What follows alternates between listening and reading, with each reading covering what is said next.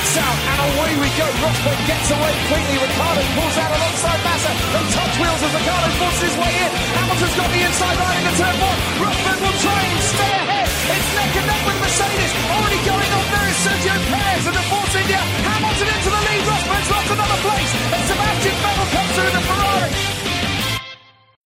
Bonsoir à tous et bienvenue pour cette nouvelle émission du SAV de la F1. Ça y est, ça a recommencé, c'est notre première émission d'après-course et l'on va revenir au long de cette soirée. Sera-t-elle longue, sera-t-elle extrêmement longue? On verra. En tout cas, nous reviendrons sur le Grand Prix d'Australie qui a ouvert la saison de Formule 1. Bien évidemment, je ne suis pas tout seul. Ce soir, je suis accompagné par Buchor. Bonsoir Buchor. Bonsoir. Je suis accompagné par Fab. Bonsoir Fab. Bonsoir.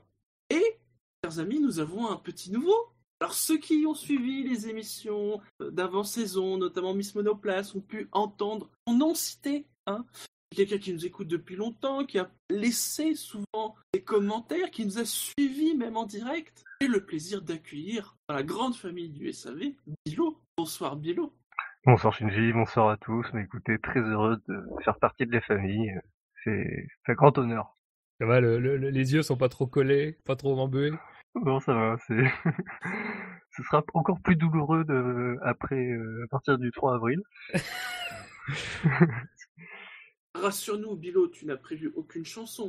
Non, parce que je me souviens encore de l'an dernier, alors euh, Ah, est tous euh, traumatisés non. par l'an dernier. Si vous vraiment vous voulez une chanson, je Non, peux non, la non, faire. non, Non, non, non, non, non, non, non, non, Si, non. si, si, non. si, si, si, si, si, mais si. Mais on risque de perdre des auditeurs. Mais non, mais non, on récompense l'initiative personnelle. Marc, non, mais faut, remarque faut préciser pour nos auditeurs que nous avons un Australien avec nous, puisque Bilo est actuellement en Australie. C'est pour ça. Là, là à l'heure qu'il est, Bilo, dis-nous l'heure qu'il est pour toi. Là, quand il tu est fais 6h40 du Voilà, matin, le- donc C'est euh, le héros. ça- c'est le ça va encore ça va là mais dans deux semaines euh, à partir de deux semaines euh, il y aura plus que 8 heures de décalage il sera 4h30 du matin quand je commencerai l'émission Donc, en gros, faut plus te compter dans les émissions de qualif que de course. oh non non mais moi je suis un je suis un winner moi je moi je participe même 4h30 du matin Ça, c'est, ça, c'est du, du vrai, quoi. Bravo. Je- bah. respect. le SAV tu l'aimes ou tu le quittes Exactement. Messieurs, on ne change pas les bonnes vieilles habitudes et la bonne vieille question d'ouverture. Messieurs, qu'avez-vous pensé de cette course? Que du bien. Que du bien. Euh, pas pas que du bien en fait. Du bien et euh, à un petit moment donné à un moment donné c'était un petit peu moins bien quand même euh, notamment avec les pneus médiums qui durent beaucoup trop longtemps mais on y reviendra. Mais euh, après le, voilà, dans le fond la course était quand même très bonne euh, Alors pour info, l'an dernier, le Grand Prix d'Australie avait reçu une note de 10,95. Alors est-ce que vous avez une idée de la note qu'elle a reçue? Il faut savoir, chers auditeurs, que cette année, euh, les chroniqueurs du SAV euh, envoient leurs notes, mais euh, ne savent pas ce qu'ont voté les autres. Pour Bon, ménager je pense ce que- fait. Dans 14 les ou 15. 14-15. Voilà, ouais. Eh bien, je peux vous dire déjà que le public qui a voté, puisqu'on permet de voter, euh, voter aussi pour le quintet plus ou moins, a donné une note de 14,29 à ce Grand Prix, ce qui est déjà une très belle note. Oui. Mais la moyenne de ce Grand Prix d'Australie s'élève à 15,46. Ah. C'est une très très bonne note. Oui. Très Oui. très bonne note. Et c'est quasiment la note que j'ai mis. Oui, euh, pour info, Ben a mis un 15,5, Bilo tu as mis un 14,5, Buchor 15,5, David a mis un 15, Fab tu as mis un 16,5, Jackie a même mis un 18, Jassem a mis 15,24, Jackie. Marco 16, Quentin 17,9, Fanny 14, j'ai mis un 15,5 et Victor a mis un 13. Alors, euh, parmi les commentaires, euh, euh, a hésité à monter à 16, mais il a le sentiment que 2016 pourrait être un cru sympa. Donc il se laisse une petite marge. Quoi qu'il en soit, une belle reprise qui fait plaisir et qui devrait donner une belle émission. Jackie, qui a mis un 18, il soulève l'espoir d'une bataille à 4 pour le titre. Du coup, il a hâte du prochain Grand Prix. Imaginez dans 15 jours un Bahreïn 2014, mais à 4 au lieu de 2. Oula. Pourquoi pas? Non, optimiste il faut qu'il arrête. ouais, il a fabuleux, là, quand même. Non, mais après, euh, moi je trouve qu'en tout cas depuis le, le la nouvelle ère de- des 6 Turbo, je pense que c'est le meilleur Grand Prix d'ouverture. Parce que Ah comparé oui, aux deux, euh, Il y a deux assez ans- largement en plus. Parce qu'on avait déjà des notes, je peux même vous dire qu'il y a deux ans, la note était de 12,22. Ouais. C'est- 2015 n'avait pas été terrible, et là, oui, clairement, c'est c'est- il y a eu de mieux. avec des temps impressionnants. On l'a évoqué euh, lors de l'émission des qualifs. euh, euh, Hamilton a fait le temps absolu, le meilleur temps absolu euh, avec ses, ses V6 qui, souvenez-vous, il y a deux ans, on disait qu'ils se traînaient, hein, Ouais. ils n'allaient pas assez vite. bah voilà. Ah ouais. Et- Non mais voilà, après c'est le départ a beaucoup joué sur, euh, on va dire sur le spectacle incertitude. Il y a eu de belles bagarres au début et puis après il y a eu, bon, il y a eu un accident heureusement sans conséquences graves, euh, parce qu'il a distribué les cartes et après c'est vraiment un petit peu après, euh, même si les stratégies étaient encore diversifiées, c'est- ça manquait un peu de, de piquant. C'est le truc que je reproche, sinon. Ah, voilà, c'est vrai que la- la- le, le drapeau rouge n'a pas peut-être apporté que du bon à la course. Bah, un peu comme la pluie n'avait pas vraiment apporté de, surprise énorme euh, à Silverstone l'année dernière. Euh, Après, le, le, enfin, ce qui amène le drapeau rouge en lui-même est déjà quelque chose qui rentre dans, forcément dans la note, euh, dans le spectacle. Je me suis amusé à regarder les notes. En général, une, bonne note coïncide souvent avec un gros carton. Parce qu'un gros carton, mine de rien, c'est forcément soit un drapeau jaune, euh, enfin soit un safety car, donc un resserrement des écarts, soit justement un drapeau rouge, et là, ben, un resserrement euh, des écarts plus des changements stratégiques. Euh, donc c'est vrai. Mais après, très sincèrement, moi j'ai trouvé la seconde partie de course intéressante parce qu'il m'a, il m'a semblé qu'on avait vraiment une, une, une vraie course à certains moments. Euh, et quand je dis ça, c'est surtout dans l'aspect euh, gestion à outrance qui me semblait pas forcément hyper présent. Alors, est-ce que c'est aussi un des bienfaits de, de, de, de- du minimum de, communication radio auquel on a eu droit euh, pendant ce Grand Prix euh, je suis partagé sur ce. Sur bah non mais tu vois, on en parlait les dernières, mais on en parlait les dernières, mais mine de rien, quand t'es pas incess... enfin quand on te rappelle pas de manière incessante que faut gérer... qu'il y a des pilotes qui gèrent leurs pneus, qu'il y a des pilotes qui gèrent leur essence, qu'il y a des pilotes qui gèrent leurs freins, bah mine de rien, Tu oublies, moins c'est en- des... tu oublies, c'est ça, et t'es moins enclin à le penser quand, même si c'est aussi le cas, t'es moins enclin à le penser quand euh, la course se déroule devant toi. Euh, donc, euh, je sais pas si c'est ça qui a plus influencé. Moi, il m'a semblé que la deuxième partie de course, même si effectivement, elle n'a pas forcément été très spectaculaire, elle était quand même de très bonne qualité. Euh, Ah oui, des oui. luttes, mais bon, bah, Et- des et luttes alors, de il y a- la il y a- F1, quoi. hein. faut dire, il y a euh, une. Comme quoi, parce que certains ont dit, oui, les, les fans de F1 sont toujours réfractaires dès qu'on dès qu'on amène un nouveau truc. Il y a quand même un truc dimanche qui est apparu cette année et qui a l'air. enfin, qui, a, eu son effet, et je pense que.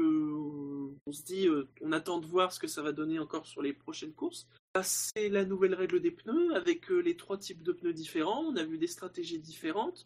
Ça a plutôt bien marché. En tout cas, sur ce premier Grand Prix, euh, on a vu de la variété. Après, euh, voilà, c'est à pondérer peut-être que le fait que les équipes n'ont pas vraiment testé, euh, pu tester les pneus durant le week-end, ça a peut-être Mm. joué aussi. Et, certains ont... Et pour Enfin, le coup, l'in- l'interruption a une grande influence sur les choix de pneus. Euh, c'est... Oui. Et voilà. Oui. mais, pour le coup, voilà, le, le premier a priori est plutôt favorable. hein, Oui, oui, contrairement à d'autres nouveautés 2016.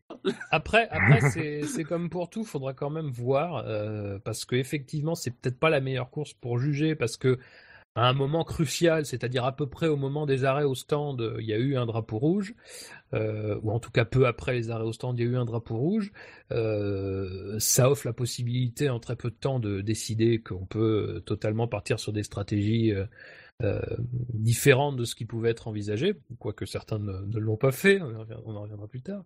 Mais euh, donc voilà, je pense pas que ce soit la bonne course pour vraiment juger euh, du potentiel de, ce de cette euh, de cette enfin de cette évolution réglementaire, même s'il faut reconnaître que euh, voilà, c'est intéressant de voir que quasiment, enfin en tout cas une grande partie du peloton a utilisé des stratégies différentes.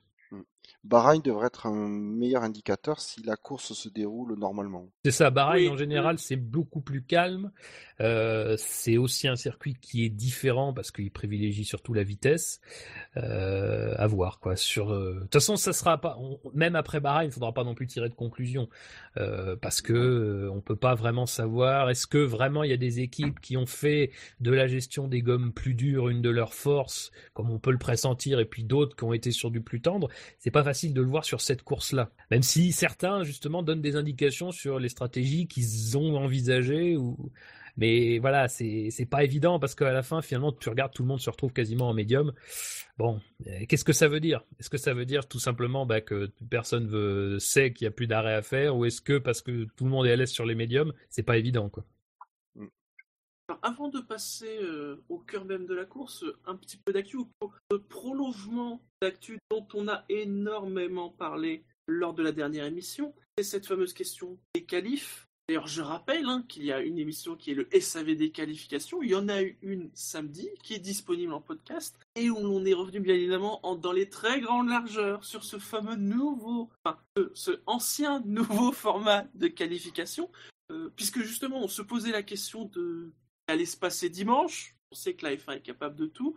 Et alors, j'ai envie de dire que le bon sens a prévalu, c'est-à-dire qu'à Bahreïn, on va revenir au système de l'an dernier, tout simplement. Même si Toto Wolff aujourd'hui euh, a pas hésité à dire que le système par élimination, il est peut-être pas non plus complètement enterré, mais que par contre, il va falloir y réfléchir bien et longtemps. Il évoque même le fait que ça pourrait être pour l'an prochain, mais en se donnant le temps de bien analyser et de bien réfléchir à ce qu'il faut faire pour les faire bien. Euh, J'avais envie d'avoir votre réaction, euh, donc Bouchard est là, mais aussi Fab et Bilo sur le système, même si bon, il, je vais pas dire qu'il est mort-né, mais euh, en tout cas, si on le voit, ça sera plus dans cette forme et pas avant euh, plusieurs mois.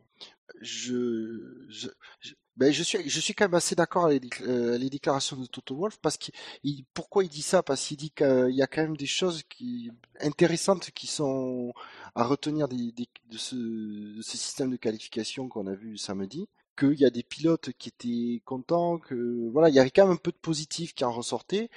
Il était, par contre, il était clair pour dire que la Q3, euh, elle était achetée, quoi, hein, de samedi. Sur ça, il était d'accord. Mais du coup, voilà, c'est pour ça qu'il dit, faut pas complètement l'enterrer, parce qu'il y a quand même des choses positives qui sont apparues. Mais voilà, après, il faut réfléchir longuement. Euh, faut, voilà, un système à par élimination. Bah, Je faut surtout réfléchir, quoi. Faut surtout réfléchir. Mais voilà, c'est ça, Euh, surtout. c'est- la base, quoi. Parce que le, le- le problème de ce système de qualification, Q1, Q2, effectivement, la limite. Encore que, très sincèrement, je faisais le résumé. Bon, c'est, c'est, c'est-à-dire que c'est pas très intéressant. Au final, les luttes sont pas très intéressantes. Euh, c'est pas forcément de la faute de, de, de ce format, mais c'est de la faute de, de- des luttes. C'est, pas des luttes très intéressantes. Voilà, tu, je suis désolé, ça fait, ça, ça fait des duels. C'est ce que je disais dans l'émission d'a- d'actu qui précédait l'émission de Calif. Ça fait des duels en bas du classement. C'est ça le truc, c'est que ça ne et, et en plus et là ça on l'avait pas vu venir. Enfin, moi je l'ai pas lu quelque part. Puis très sincèrement, je pensais pas que ça serait à ce point-là, mais c'est vrai que la Q3 t'es désastreux. Alors encore une fois, si on dit ça pour les stratégies, il faut dire ça pour la qualif effectivement. Bon, malheureusement, je pense pas qu'on ait l'occasion de le revoir exactement sous ce format, donc euh, voilà. Mais la Q3 est- était terrible de ce point de vue-là. Euh, il y a- ah, mais enfin, c'est désastreux pour l'image du sport. Heureusement que la course était bonne. Heureusement que la Oui. course était bonne et heureusement qu'il y a eu la. Je dis ça avec toutes les réserves, mais heureusement qu'il y a eu l'accident d'Alonso qui, euh, sous sa forme à elle, rappelle ce qu'est la Formule 1. Euh, parce que si la Formule 1, c'est de voir des mecs, alors et c'est pas nouveau, hein, ça s'est déjà vu avant, hein, faut pas non plus dire que c'est ce format-là, mais ce format-là exacerbe totalement. Au bout de trois, minutes avant la fin des qualifs, il y avait plus personne en piste. Euh, on voit des pilotes à la pesée, on voit un chrono qui défile, c'est ridicule. Enfin, en termes d'image, c'est ridicule. Donc finalement, oui, effectivement, la Q3, euh, mais même tout ce format, moi, très sincèrement, je suis pas convaincu par l'idée. euh, euh, en, voyant comment ça a été mis en pratique Q1, Q2, bon, c'est pas non plus. Il n'y a pas de suspense. C'est ça le truc, c'est qu'il n'y a pas de suspense. C'est encore pire, ça tue tout suspense, quoi. C'est même. Et regarde, regardez bien la grille, c'est assez d'ailleurs intéressant, c'est que vous avez quasiment systématiquement, à deux ou trois exceptions près, les voitures qui se suivent sur la grille, ce sont les équipiers. Vous regardez, Ouais, ce sont les équipiers.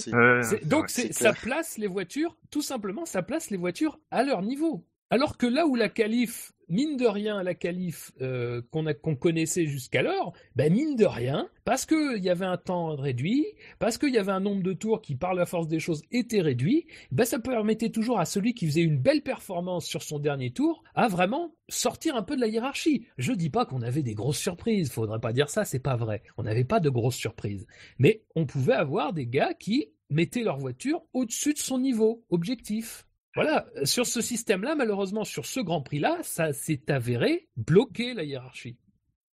Ouais, alors après, euh, enfin, tu regardes les, résultats de la qualif, euh, Kiat il est quand même 18ème. Ah On a bah, Bottas aussi qui est éliminé. euh, Il y a toujours des on a rebelles. quand même eu des, on a quand même eu des surprises, même si globalement c'est vrai que la hiérarchie se dessinait rapidement euh, par rapport aux équipiers qui, qui étaient côte à côte. Mais je- dans les résultats, je n'ai pas trouvé de grands changements par rapport à, à l'année dernière et aux années précédentes. Euh, Il y a toujours une ou deux petites surprises, mais après globalement c'est, ça reste, ça reste stable. Très bien, messieurs. Eh bien, dans ce cas-là, je vous propose de passer euh, au plat de résistance de l'émission. Le Ah ouais, nouveau, vas-y, j'ai faim. le nouveau quintet plus ou moins.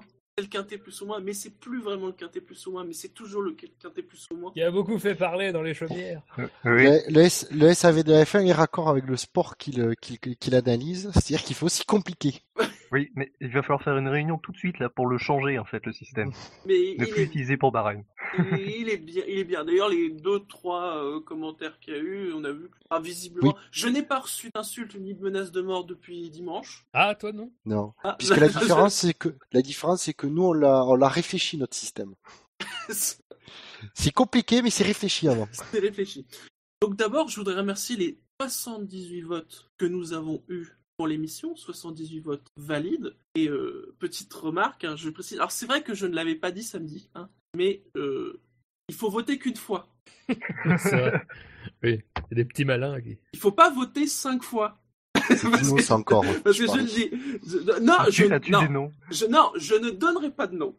Ah, si. Je Ah, ne si, donnerai faut, pas de nom. faut. Je ne donnerai pas de nom. Les gens nous confient leur mail et leur pseudo. Je ne donnerai pas de nom. Je serais une tombe. Mais moi, je vais le faire. Mais- Euh, Mais, mais ça sert à rien de voter cinq fois. On le voit. On le voit. N'est-ce pas Buchor Non, faut pas dire ça. Parce que les, faut le dire aussi, les, les chroniqueurs du SAV ne votent pas pour le quintet. Bah, je- Au moins, c'est votre vote. oui, comme Je ça, ça nous ça, permet c'est- de, de nous extirper si vous votez comme des cochons. Oui, voilà. Voilà. C'est pour ça. Déjà, Déjà, et puis en plus, j'ai tellement de boulot au SAV que je vais pas en plus me rajouter le truc de, de remplir le, le quintet plus ou moins. Ah, en plus, il faudrait que je comprenne. Ouais, en plus, il faudrait que je comprenne les règles, donc. euh, Non mais juste juste pour pour les règles, en fait, faut pas se prenez-vous pas la tête. C'est vous avez 3 à 5 bulletins de vote positifs, 3 à 5 bulletins de vote négatifs. Vous Sans attribuez à 3 à 5 pilotes en positif, à 3 à 5 pilotes en négatif. Tout simplement. Chaque chaque tout. fois que vous mettez un pilote, ça vaut une voix. Que vous le mettiez en premier, que vous le mettiez en dernier, ça vaut une voix pour lui et après on fait le compte, c'est tout. voilà. Vous emmerdez pas. Vous, Voilà. ça, voilà, c'est tout ce que vous devez. Voilà. Donc on va remonter la grille, bien évidemment. Je préciserai d'ailleurs que, bon, à part Gviat, bien évidemment, qui a été mis hors classement puisqu'il n'a pas pris le départ de la course, tous les pilotes ont été cités au moins une fois. Ça, c'est pas mal. Même Arianto Même Arianto.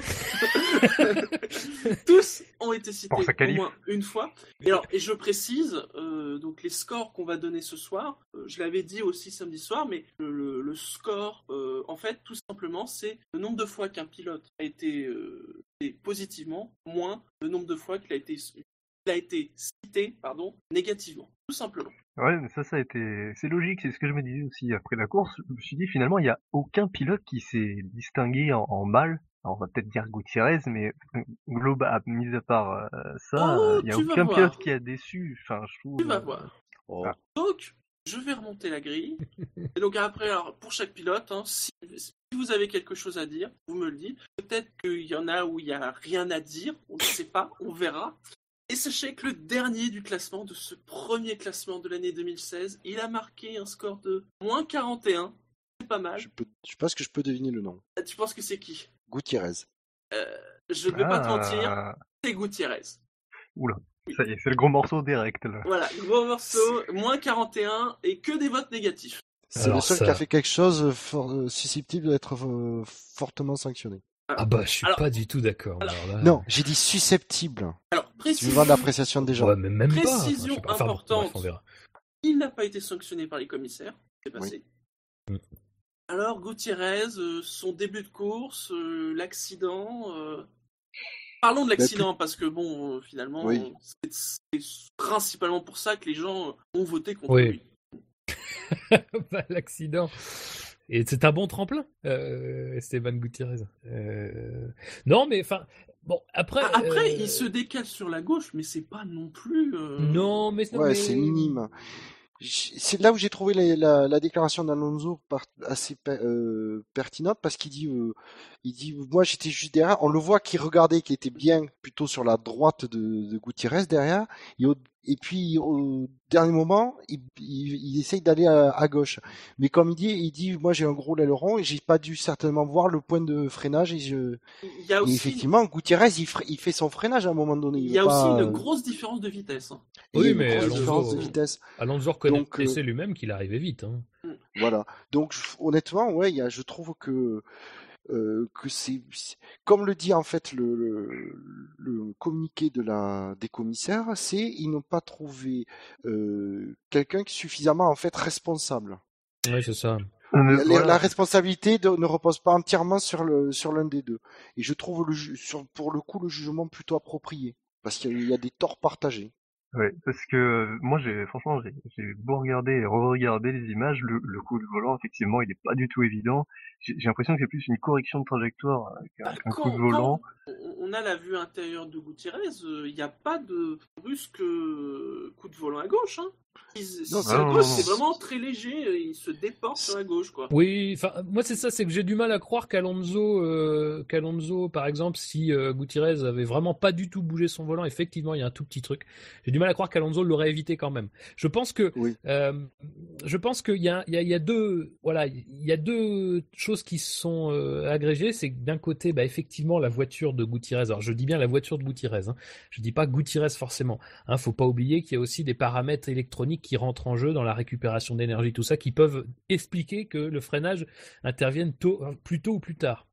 la voiture de Gutiérrez est effectivement à une vitesse qui semble, assez basse à cet endroit-là, par rapport notamment à la McLaren qui elle arrive vraiment en survitesse. C'est d'ailleurs ce qui explique la collision tout simplement. C'est que effectivement Gutiérrez a un tout petit mouvement de volant, mais comme dit Bilo, je pense que c'est surtout un voilà, peut-être un élargissement avant le virage, euh, au tout au plus. Euh, mm. Alonso arrive très vite. Je suis pas certain qu'Alonso à cette vitesse-là aurait pris le virage correctement. Et voilà. Donc c'est pour ça qu'à mon avis, voilà, c'est difficile de, de souligner qu'il y en ait un. D'ailleurs, c'est ça qui est un peu étonnant. Euh, de, de, je pense, euh, alors je sais pas si nos auditeurs regardent tous Canal+, euh, regardent tous la Formule 1 euh, par des biais cachés, mais ont accès au, au, à Canal+. Il y a quelque chose qui influence beaucoup, c'est la manière dont les commentateurs nous l'ont présenté, parce que les ah commentateurs avant, avant même d'ailleurs de revoir l'accident, Villeneuve est déjà en train de dire que c'est Gutiérrez. Hein. Euh, c'est ça. qui est bon. on sait que c'est une décision de turc. Oui, ah, mais, non, mais d'accord, mais le, problème, c'est que Villeneuve, en plus, c'est d'autant plus regrettable que Villeneuve est très bien placé pour parler de ce crash-là à cet endroit-là, puisqu'il a eu quasiment le même. Malheureusement, avec des conséquences plus tragiques, puisqu'un commissaire euh, était décédé euh, sur le à cet endroit-là. là, heureusement, ben non. mais voilà, Villeneuve est d'autant plus déjà parce qu'il est commentateur et en plus parce qu'il a eu cet accident-là et quelqu'un qu'on va écouter, même si on, voilà, on sait que Villeneuve c'est pas toujours euh, l'objectivité. Et, le pire, c'est et c'est surtout ça, c'est que à côté de lui, encore Villeneuve tout seul, on pourrait dire c'est Villeneuve, mais le pire, c'est qu'à côté de lui, Febro a exactement le même raisonnement. Quand il voit les images, euh, est tout de suite catégorique, c'est Gutiérrez, et même on va jusqu'à dire que, sans à demi mot, on va jusqu'à dire qu'il faut l'exclure en fait du prochain Grand Prix. Euh, peut, voilà, sans sans vraiment le dire comme ça, aussi directement. Et ça, je pense que ça a une influence énorme sur la manière dont, dont les gens vont percevoir Gutiérrez je suis désolé, je peux pas dire qu'il est responsable, je peux même pas dire qu'il fait faute. Je même, voilà, c'est terrible. Et voyez, je vais aller plus loin que ça. C'est que je pense très sincèrement que si Alonso n'a pas cet accident-là, impressionnant, un accident qui aurait pu en d'autres temps effectivement euh, être beaucoup plus grave que ça pour le pilote, je suis pas certain qu'on se pose pas la question de la responsabilité d'Alonso. Voilà. Moi, ça, c'est mon point de vue en regardant les images. La, caméra de haut, pour moi, montre très bien qu'Alonso arrive, mais extrêmement vite à cet endroit-là. Moi, ça me rappelait un peu ce qui s'est passé pour Schumacher euh, sa dernière année, en 2012. Il a eu deux, trois contacts comme ça, en arrivant de derrière, en harponnant un concurrent. C'était lui à chaque fois qui avait été sanctionné, me semble-t-il. Donc, euh, moi, je me réfère à ça. Bon, les commissaires, je pense, ont pris une décision qui euh, est raisonnable. Mais bon, je, voilà, je, je, je, pense que malheureusement, comme euh, Grosjean avait été pénalisé pour les conséquences de l'accident, je pense qu'on a été plus clément avec Alonso pour les conséquences de l'accident. Euh, voilà. En plus, euh, imaginez juste si Alonso s'en était sorti indemne, s'il avait été blessé. Là, je pense que Gutiérrez en prenait encore plus dans la figure. Euh, est-ce que et même peut-être que les commissaires, euh, est-ce qu'ils auraient agi, est-ce qu'ils auraient infligé une sanction à Gutiérrez si les conséquences de l'accident avaient été, ça serait pas étonnant de leur part? J'aurais peut-être, oui. Bah, c'est vrai, c'est une, une, très bonne question, de toute façon, je pense. C'est une très bonne question et je, je, moi, je suis plutôt d'accord avec ce que tu sous-entends parce qu'après, c'est une réaction humaine, quoi. Les conséquences d'un acte fait que tu juges, tu juges plus, grave, plus gravement ou pas l'acte euh, qui, est, qui est en cause. Alors, je vous propose d'évoquer, là, on a évoqué l'avant-choc, de parler de l'après-choc lorsqu'on parlera d'Alonso. Et euh, évoquer euh, ces 16 tours de Gutiérrez dans la Haas, sa course en elle-même. On l'a pas bah, beaucoup vu, mais visiblement, au niveau du rythme, on a, il était bon. On, hein. on, a beaucoup et on va beaucoup parler de Grosjean, mais Gutiérrez aussi, c'était pas mal. Oui. Bah, il, oui. il, me semble qu'il était à le même rythme que Grosjean, quasiment. Oui, il était 5 secondes derrière, un truc comme ça, et euh, en ayant des problèmes de, de, moteur en, en, début de course, il devait signaler. Oui, c'est Donc, euh, pour un retour, euh, mine de rien, voilà, il a quand même passé un an sans, sans gros rire. Je trouve que c'est quand même assez bon, quoi. Pas de faute au départ. Oui, voilà, aussi. C'est qui est quand même le plus le moment le plus délicat euh, d'un Grand Prix et le plus dur pour se remettre dedans, je pense? Donc euh, non, il n'y a pas. Non, non, je trouve qu'il fait un bon retour. Bah, c'est ça, c'est-à-dire qu'à partir du moment où il n'est pas sanctionné sur l'aspect accident, euh, on peut pas, euh, ça, enfin, le vote négatif peut pas justifier sur l'aspect sportif. Ah non, ça non. Donc, euh, dans ces conditions, c'est difficile, quoi, de, de, de, de, de lui en vouloir. Donc, euh, ouais, c'est ça. Si, sinon, pour après, il faut, faut aussi relativiser par, par rapport au fait que comme ils étaient en, fond de peloton, euh, qu'il y avait les pilotes devant qui se gênaient un petit peu. Bon, c'était de façon plus facile de suivre le rythme. Euh, est-ce, est que le moteur, euh, le problème moteur a influé sur son début de course? Parce qu'il avait quand même des pilotes devant lui, donc il pouvait pas, il pouvait pas aller plus vite et les autres devant ne pouvaient pas aller plus vite non plus euh, pour pour le distancer. Donc euh, il faudrait voir en fait les, les, prochaines courses, ce qu'il fait vraiment quand il y a, il y a quand il sort du peloton, euh, le rythme global qu'il a par rapport à son coéquipier. Messieurs, passons à la 20e place. Il a marqué un score de moins 36. Il a eu un seul petit vote positif, c'est Valtteri Bottas. il n'a pas passé un bon week-end. Hein. Transparent. Transparent. Ouais, on l'a pas beaucoup eu. Hein. Bah, il est fortement handicapé par euh, sa mauvaise qualif plus sa pénalité de, de place 5 places sur la grille pour changement de boîte. Euh, forcément, ça conditionne sa course. Euh... Mais il finit quand même huitième. Oui, voilà. Oui, après, il, voilà, part, les... il, il part 16e, il finit 8e, mais bon. La neutralisation l'aide, forcément, mais. Euh... Des, bon, après, il fait des, faut, abandons, hein. des abandons l'aide. Oui. Après, euh, bah, voilà. il aurait pu finir euh, sixième parce qu'en fait il s'arrête euh, pendant la safety car. Donc s'il avait attendu Ouais. euh, un, un tour de plus, il, il était de, il est resté devant Grosjean et a terminé sixième. Mais bon, après de toute façon, on pouvait pas forcément prévoir un drapeau rouge. donc euh, bon, ça reste, ça reste une course correcte, conditionnée par sa, par sa position sur la grille de toute manière. Oui. Euh, il pouvait pas faire beaucoup mieux. À la 19e place, je pense que là encore, ça va faire parler. Moins 35 points, c'est Max Verstappen. Ah.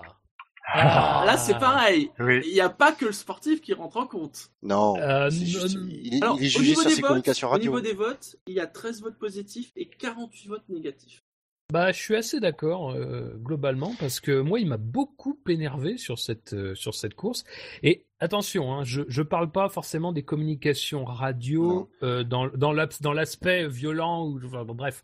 Euh, encore une fois, les communications radio, c'est dans l'instance, enfin c'est dans le dans, dans dans la chaleur du moment. Euh, pour moi, elles veulent pas dire grand chose. Surtout que là, pour le coup, comme il y avait pas grand chose à se mettre sous la dent visiblement, c'est surtout sur lui que c'est tombé ce ce Grand Prix là. Hein. On lui a mis, Oui. il a pratiquement eu toutes les communications radio. C'était pour lui.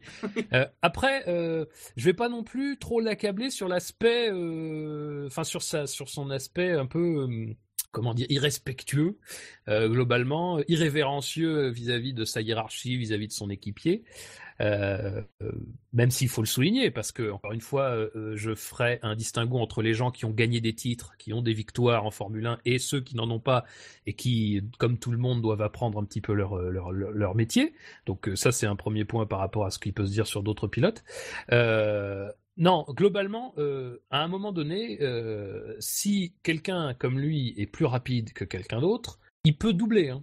Voilà, il peut doubler et, et, et le problème c'est que c'est bien gentil de passer toute la course, enfin en tout cas toute la deuxième partie de course à nous dire qu'il faut que l'autre s'écarte. La seule fois où il a essayé de le doubler, ils ont failli se mettre, enfin il a failli faire abandonner les deux voitures. Ah oui.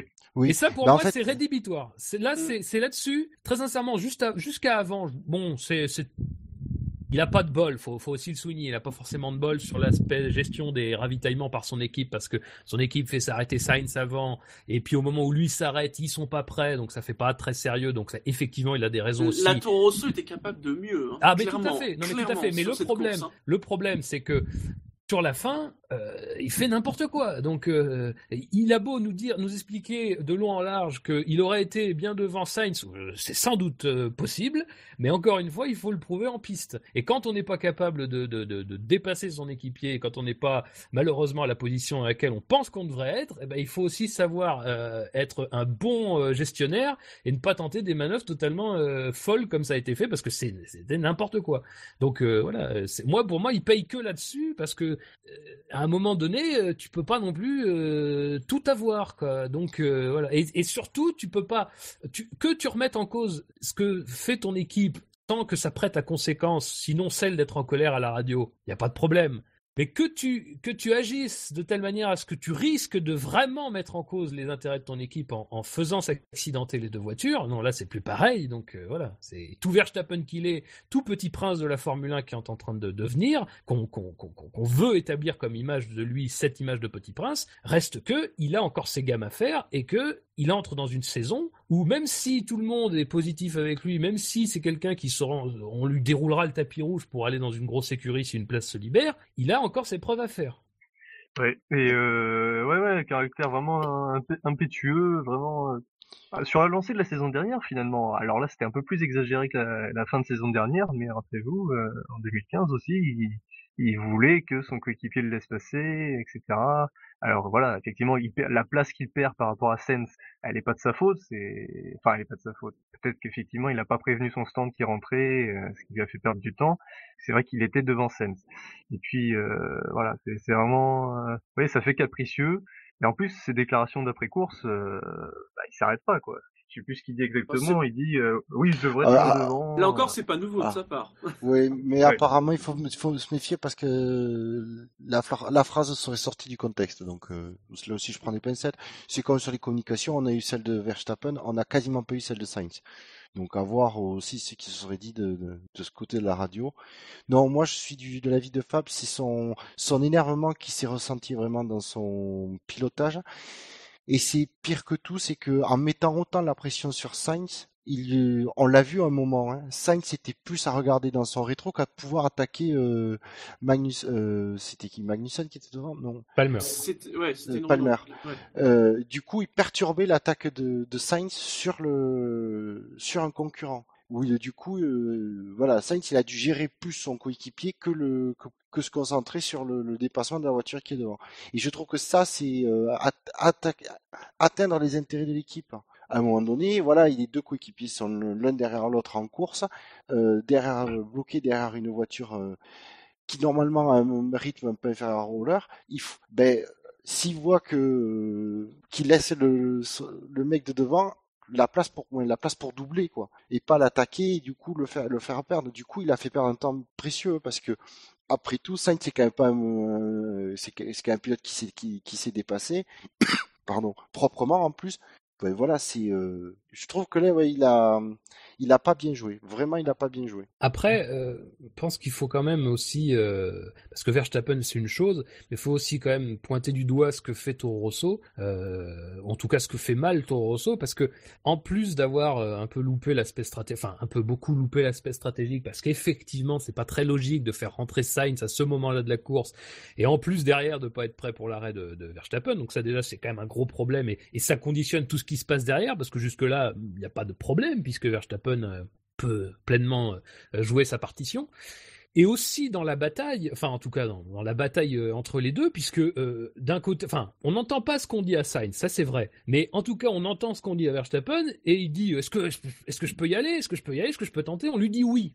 Bah, moi, pour moi, c'est un problème parce que justement, comme tu dis, Bûcher, euh, on devrait plutôt lui dire, bah, attends un peu, euh, laisse-le, laisse à Sainz la possibilité de faire quelque chose parce que quand tu peux pas être totalement dans ce que tu fais si tu dois regarder devant et derrière, donc laisse un peu à Sainz de la marge, ce qu'il a, moi, il me semble jamais fait sur euh, à chaque fois qu'il était derrière lui. Et après, bah, on peut envisager de faire quelque chose. On peut envisager de faire quelque chose si Sainz veut bien te laisser passer, parce que c'est toujours pareil. Sainz, il l'a fait l'année dernière et, et, Verstappen l'avait pas forcément fait non plus. Euh, il l'avait pas fait en retour, donc il peut aussi l'avoir mauvaise. Euh, il a, il a sans doute dit. Moi, encore une fois, sur la, euh, je vais pas critiquer les pilotes qui respectent pas les écuries pour moi, c'est pas c'est pas un problème, c'est même plutôt une qualité. Un pilote qui qui décide de lui-même de ne pas respecter une consigne d'écurie et notamment une consigne qui vise à favoriser son équipier, pour moi, c'est pas un problème. Je le dis euh, une bonne fois pour toutes. Mais reste que on peut comprendre aussi que l'écurie gère très mal la situation en justement en lui en lui donnant quitus pour faire ce qu'il voulait, alors que visiblement il n'était pas en position de le faire ou pas en capacité de le faire. Ça s'est ressenti sur la fin de course, hein, encore une fois. Donc, euh, Torosso a une part de responsabilité dans ce qui s'est passé et dans cette perte de points. Entièrement d'accord. Ouais. Et au niveau, euh, après, pour parler niveau stratégie, euh, Torosso pas terrible, hein, il aurait pu... Euh... Enfin, c'était vraiment, pour le coup, la pire stratégie, c'est-à-dire qu'ils ont mis les médiums, mais ils ont quand même fait un arrêt euh, de plus euh, après la... après la neutralisation. Donc eux, c'est vraiment la double peine, et ça leur coûte cher, quoi. Parce que parce que voilà, il y avait, il y a de ceux qui ont chaussé les médiums ou qui étaient en médium à l'arrêt de la course et qui sont restés jusqu'à la fin du Grand Prix comme ça, donc sans faire d'arrêt. Et il y a ceux comme Vettel et Ricciardo qui ont repris euh, sans super tendre, sans tendre, euh, qui ont fait un arrêt, mais qui ont pu poursuivre avec des pneus plus performants. Là, pour le coup, euh, Toro Rosso n'a fait ni l'un ni l'autre, donc à l'arrivée, ça se paye. Allez, ensuite au classement 18ème, on retrouve Felipe Nasser avec un score de moins 26. Bah, voilà, Suivant. les, les sauveurs. Suivant. Suivant. Bah voilà, les sauveurs. Suivant, Sergio Perez avec un moins 20. Perez?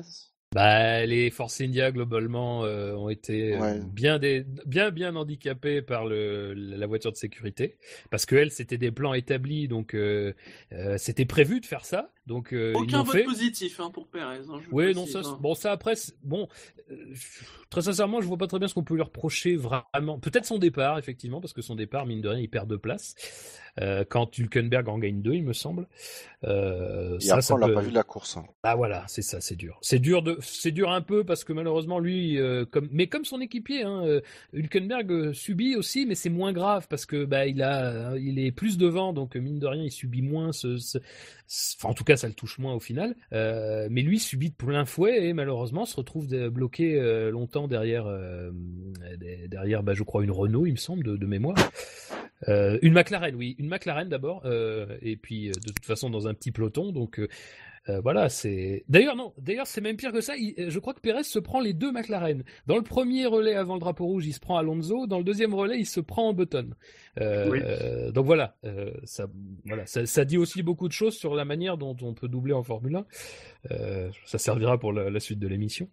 Euh, mais euh, mais voilà, bon, c'est y a pas grand chose à dire. Il y a, faut noter son arrêt au stand de- avant le, la neutralisation qui est, qui est lent, hein, 5 secondes 6, ça le fait passer derrière, Ouais.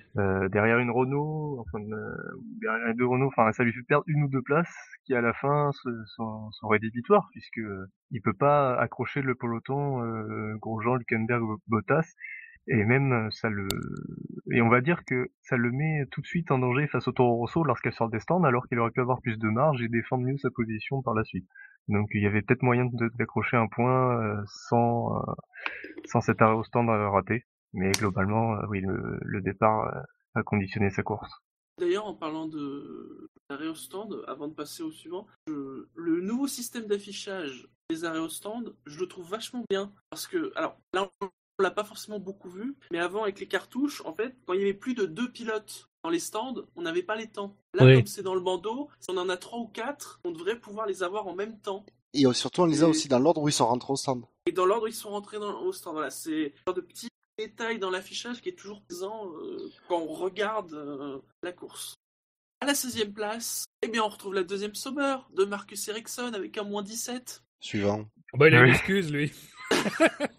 lui, il a une excuse, il a un problème de, de pneu arrière droit, apparemment, si j'ai bien compris. Euh, donc voilà, bah, il a fait son petit tour de, de l'Albert Park euh, pas très vite. Il a pu admirer le paysage. Et puis...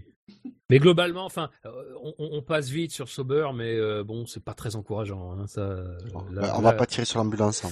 Non, C'est pas très surprenant non plus en fait. c'est pas surprenant, c'est pas encourageant, c'est c'est- bah c'est voilà, Non. c'est c'est un peu c'est un peu- c'est sûr que quand tu compares à l'année dernière où Nasser avait réussi à être cinquième dans une course qui avait pas été hum, enfin la course en elle-même avait pas été trop perturbée, c'est l'avant-course qui avait été plutôt perturbée. Euh, mais voilà, donc euh, on, on- on constate le chemin qui n'a pas été parcouru euh, donc euh, par Sauber. Et qui est inquiétant. À la 15e place, il a aussi fait un moins 17. Il a eu un petit vote positif. Il a fini à un tour. C'est Jenson Button. Ah, mais une McLaren à sa place, hein, à un tour. Ah, je trouve que c'est un peu dur là, quand même.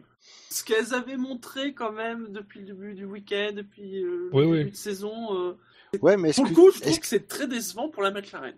Ouais, mais justement, est-ce que McLaren s'est pas trop concentré sur la vitesse euh, sur un tour et pas sur un rythme, euh, le rythme de course? Leur stratégie est un peu discutable aussi. hein.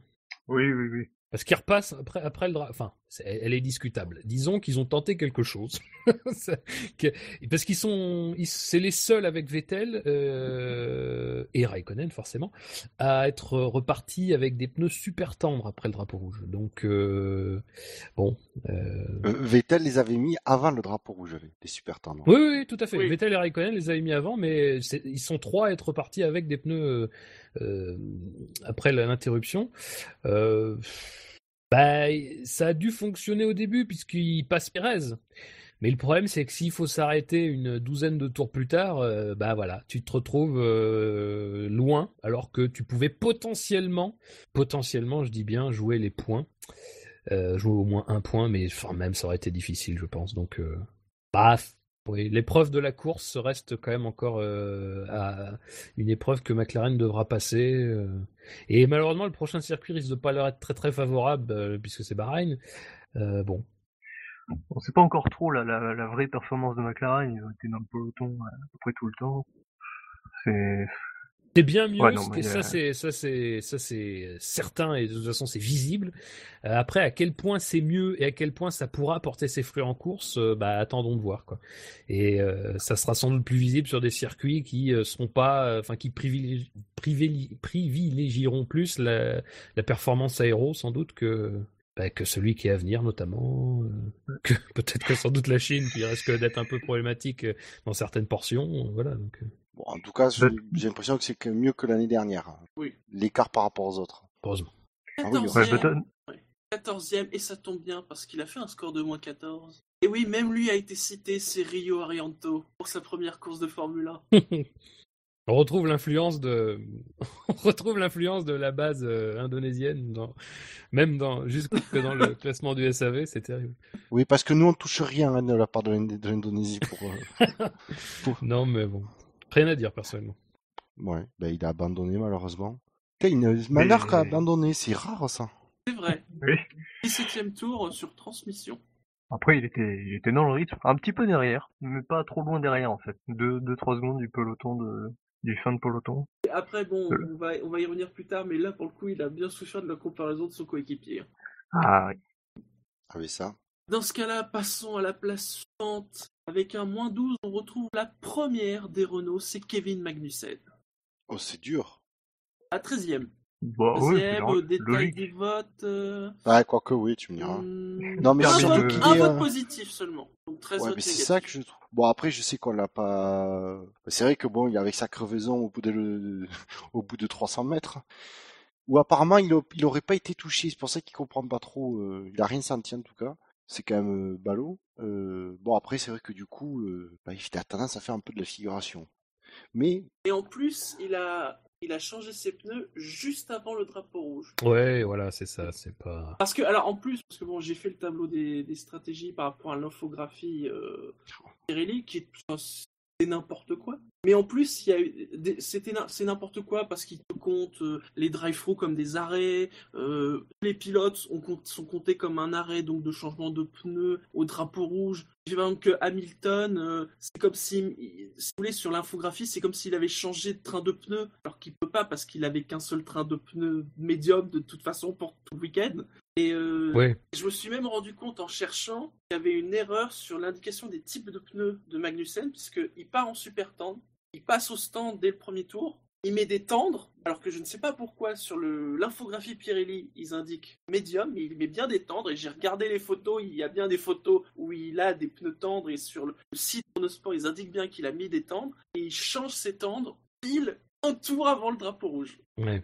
Alors du coup, par contre, tu as mis les, tu as suivi les informations de Pirelli pour le tableau de la Oui. stratégie? Euh, non, bah après j'ai modifié, c'est-à-dire que ceux qui ont changé des pneus, euh, oui, euh, sur le drapeau rouge, ils sont mis, euh, mais bien évidemment par Hamilton, euh, non, il n'a pas changé ses pneus. Non, mais je veux dire, par contre, Magnussen, tu le mets que du Non, deuxième non, au... il, il- il est tout correct, c'est juste qu'il faut que je change la couleur euh, de ce train de pneus médium qui Mm. est en fait un train de pneus tendres. D'accord. Non, non, parce que... Oui. Ouais, c'est... C'est la première fois que je vois ça hein, de la part de Pirelli. Comme je vous l'ai dit, euh, compter des arrêts qui comptent pas, ça c'est pas la première fois. C'est pour ça d'ailleurs qu'on vous fait un tableau et qu'on vous, fait- vous met pas juste l'infographie parce que c'est de la merde. Et je crois que c'est la première fois que je les vois se gourer sur, un, sur le, la qualité du pneu quoi. Des fois, il y a des choses étonnantes, c'est vrai. Oui, Ça mais concerne- j'a- en général, rarement ça qu'il y ait des erreurs des- de, de, de type de pneus, quoi. Euh, non, mais des fois, euh, notamment quand il y a beaucoup de pneus en jeu, notamment les, cir- les, les grands prix qui commencent euh, sur piste humide, par exemple, des fois il y a des choses étonnantes. Donc, euh, c'est pas étonnant que là, sur un premier Grand Prix euh, où il y a une stratégie différente, ils s'en mêlent un petit peu Enfin, les pinceaux. C'est quand même les gens qui s'occupent des pneus quoi. Eh oui, c'est un peu. C'est sûr, c'est sûr. Mais je vois que euh, on, on sent que du coup en partant en super tendre, Magnussen euh, avait une stratégie et que sa crevaison, euh, euh, Re- Renault a tout de suite euh, basculé sur une autre stat- stratégie. Oui, voilà, c'est ça. ça. Dès que tu, dès que t'as une, dès que tu dois t'arrêter au premier tour, forcément, euh, stratégie est foutue en l'air. Donc, euh, après, au niveau du rythme, c'est un peu compliqué. Ils, au, au restart, ils sont, ils sont l'un derrière l'autre, les pilotes Renault, ou, euh, non, je crois qu'il y a Perez entre les deux. Je, Euh... Non, euh, restart, je pense que Magnussen est en fond de peloton. Hein. Il... Ah oui, pardon, oui, oui. Donc, euh, malgré tout, il, doit, il loupe quelques pilotes, alors qu'on a vu sur cette course que ce n'était pas si facile de dépasser. C'est correct, de toute façon, il va falloir voir les, les prochains Grands Prix pour euh, voir sa confrontation avec Palmer dans des conditions euh, régulières. Et oui, et, et vo- et voir avec une qualif normale, euh, je pense où, où ils peuvent partir d'un peu plus haut sur la grille, euh, voir ce qu'ils peuvent faire en course. Ouais, je sais pas s'ils peuvent partir de beaucoup plus haut. Hein. J'étais déjà très surpris partir à ce niveau. Oui, et quand tu regardes, c'est vrai, les, les- on, on l'a- vous l'avez beaucoup dit, et puis euh, ça a été beaucoup euh, signalé aussi. C'est vrai que les tours des, des As étaient, étaient en nette amélioration, et euh, bon, ça aurait sans doute, euh, ça aurait sans doute peut-être mis sous la, sur Oui. la sellette Renault. Donc, euh, Effectivement, ouais. Ensuite, à la douzième place, on a parlé d'avant le crash, on va parler d'après le crash, puisque c'est Fernando Alonso avec un score de moins 7. Ça a été la grosse frayeur quand même. Alors, encore une fois, j'ai vu que certains l'avaient dit euh, sur le chat, et c'est vrai, c'est-à-dire que les médias classiques ont parlé de la F1 parce qu'il y avait eu un gros crash. Super. Oui, mais enfin, après, très sincèrement, ça me choque pas beaucoup. Bah non, C'est vrai que celui-là était que- particulièrement impressionnant. Déjà, ça, c'est impressionnant. Je pense que c'est tout à la fois une publicité pour la F1 en elle-même. Encore une fois, je, je vais prendre un exemple, mais la Formule E, elle a aussi connu un bel essor au début parce qu'il s'est passé ce qui s'est passé à la première course, c'est-à-dire qu'une voiture s'est accidentée et s'est retournée. C'est c'est pas forcément ce qu'on voudrait, euh, c'est pas forcément ce qu'on voudrait, enfin ce pourquoi on voudrait que les gens regardent, mais il faut pas nier non plus que euh, le risque, euh, les accidents impressionnants, c'est aussi ce qui peut amener les gens à regarder. Je prends mon exemple personnel. Je, euh, je- c'était pas voilà, j'en suis pas forcément euh, fier machin, mais moi quand je regardais la F1 au début, quand j'étais gamin, j'avais pas d'enjeu stratégique dans la tête, j'avais pas forcément de pilote préféré. Je regardais pour voir des accidents. Euh, voilà, c'est c'est c'est comme ça, c'est bête, mais c'était comme ça. Et, sadique.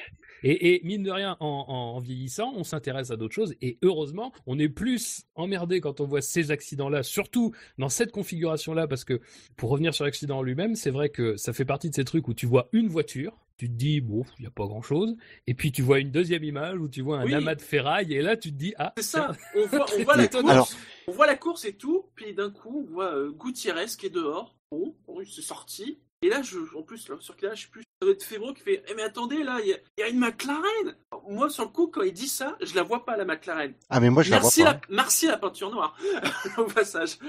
Et, et quand on la voit, moi, moi, pour le coup, j'ai pensé euh, à l'accident de Kubica au Canada, quoi. C'est-à-dire que Oui, il, y a- ça- il y a- ça- il est resté que la cellule de sur... Enfin, j'exagère, mais... Ah bah c'est pareil, oui, si, si, c'est pareil, oui, c'est Euh, il Non, non, à peu près non, pareil. hein. Et grosse Ah, pensée, non. pour, grosse, grosse pensée pour tous les mécanos à l'usine McLaren aujourd'hui. Parce que là, Oui, c'est faut vraiment sûr. reconstruire une voiture. hein.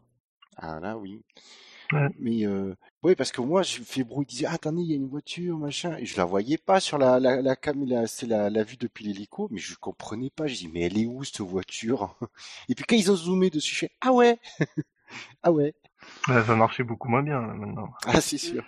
C'est vrai qu'après, on le voit, euh, de- on s'inquiète, et puis on le voit arriver, euh, je vais pas dire presque comme une fleur, parce que bon, euh, quand on s'est pris un choc à facilement 300, mais ah bah bon, ok, c'est bon, tu vas bien. Mais- Mais là, c'est pareil, euh, je veux pas faire mon rabat-joie, mais euh, euh, je trouve qu'il sort trop vite de sa voiture, moi.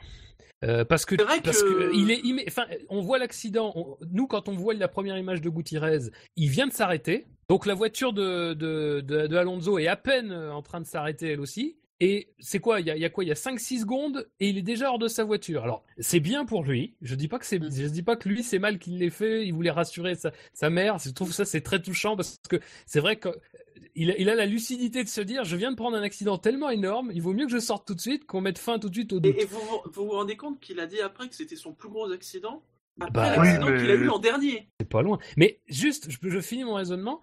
Il sort trop vite parce qu'on ne sait pas ce qui arrive derrière. Il peut y avoir un, pilote qui s'est pris un débris. Évidemment, il est pas, il n'est pas conscient de ça, mais c'est quand même un problème parce que si jamais un pilote arrive derrière, que lui est, en- debout, seul à côté de, sa voiture et qu'une voiture arrive sur lui, c'est déjà arrivé. hein. Je rappelle qu'à Monza en 2001, en 2000 ou en 2001, moi, j'ai un doute maintenant.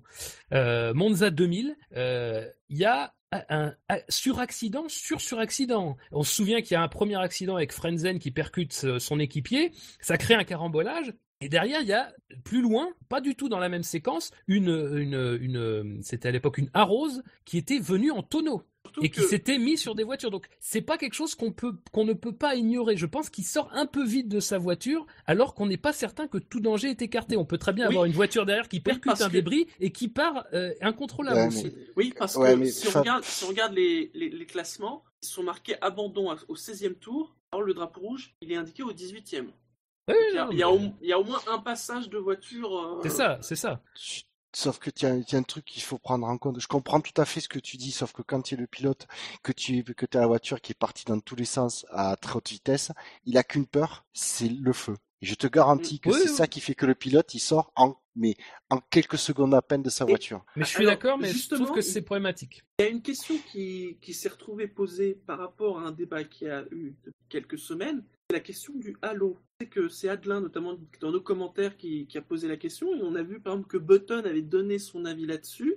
Est-ce que s'il y avait eu le halo, ça n'aurait pas rendu la sortie d'Alonso plus compliquée? Alors Button a dit que finalement non, parce que s'il va bien, tant qu'il est dans la voiture et qu'il bouge pas, il n'y a pas de souci. Mais après tout, on se dit, euh, imaginons si jamais ça commence à s'enflammer, euh, là pour le coup, Ouais, on a- mais enfin, on a ça c'est une peur, c'est- une peur un peu grégaire. Enfin, c'est pas pas grégaire, c'est une peur un peu primale du pilote, c'est-à-dire que il y a toujours cette peur du feu. Or, aujourd'hui, bien heureusement, les, les incendies sont pas inexistants. Il faut, faut se souvenir que par exemple, il y a pas a si longtemps que ça, la, la, la Red Bull de, de, de Weber en Corée s'était enflammée euh, sur un contact latéral, donc c'est pas impossible. Euh, malgré tout, aujourd'hui, ça reste très rare. Euh, donc, il faudrait que Mais- ça s'imprime dans, les, dans, ap- dans après- le subconscient des pilotes, mais bon. Après, même sans l'idée du feu, le, le simple fait d'avoir une pièce finalement supplémentaire au-dessus de la tête, là il était complètement retourné. Sauf que le halo a- aurait euh, empêché Mm. que la voiture soit plus sur le côté que ce qu'elle était. Tu vois ce que je veux dire? Mm. Donc du coup, peut- au contraire, peut-être que du coup, l'extraction, euh, il aurait pu se sortir plus facilement. À voir. Là, on, là, on fait des hypothèses. euh, Non, mais c'est intéressant justement de faire des hypothèses La par question- rapport à un mais- cas comme ça. Parce que La question mérite d'être- c'est- Voilà, la question La, mérite d'être la posée. question mérite d'être posée clairement. Et je pense que c'est quelque chose qu'ils ont, qu'ils ont dû étudier.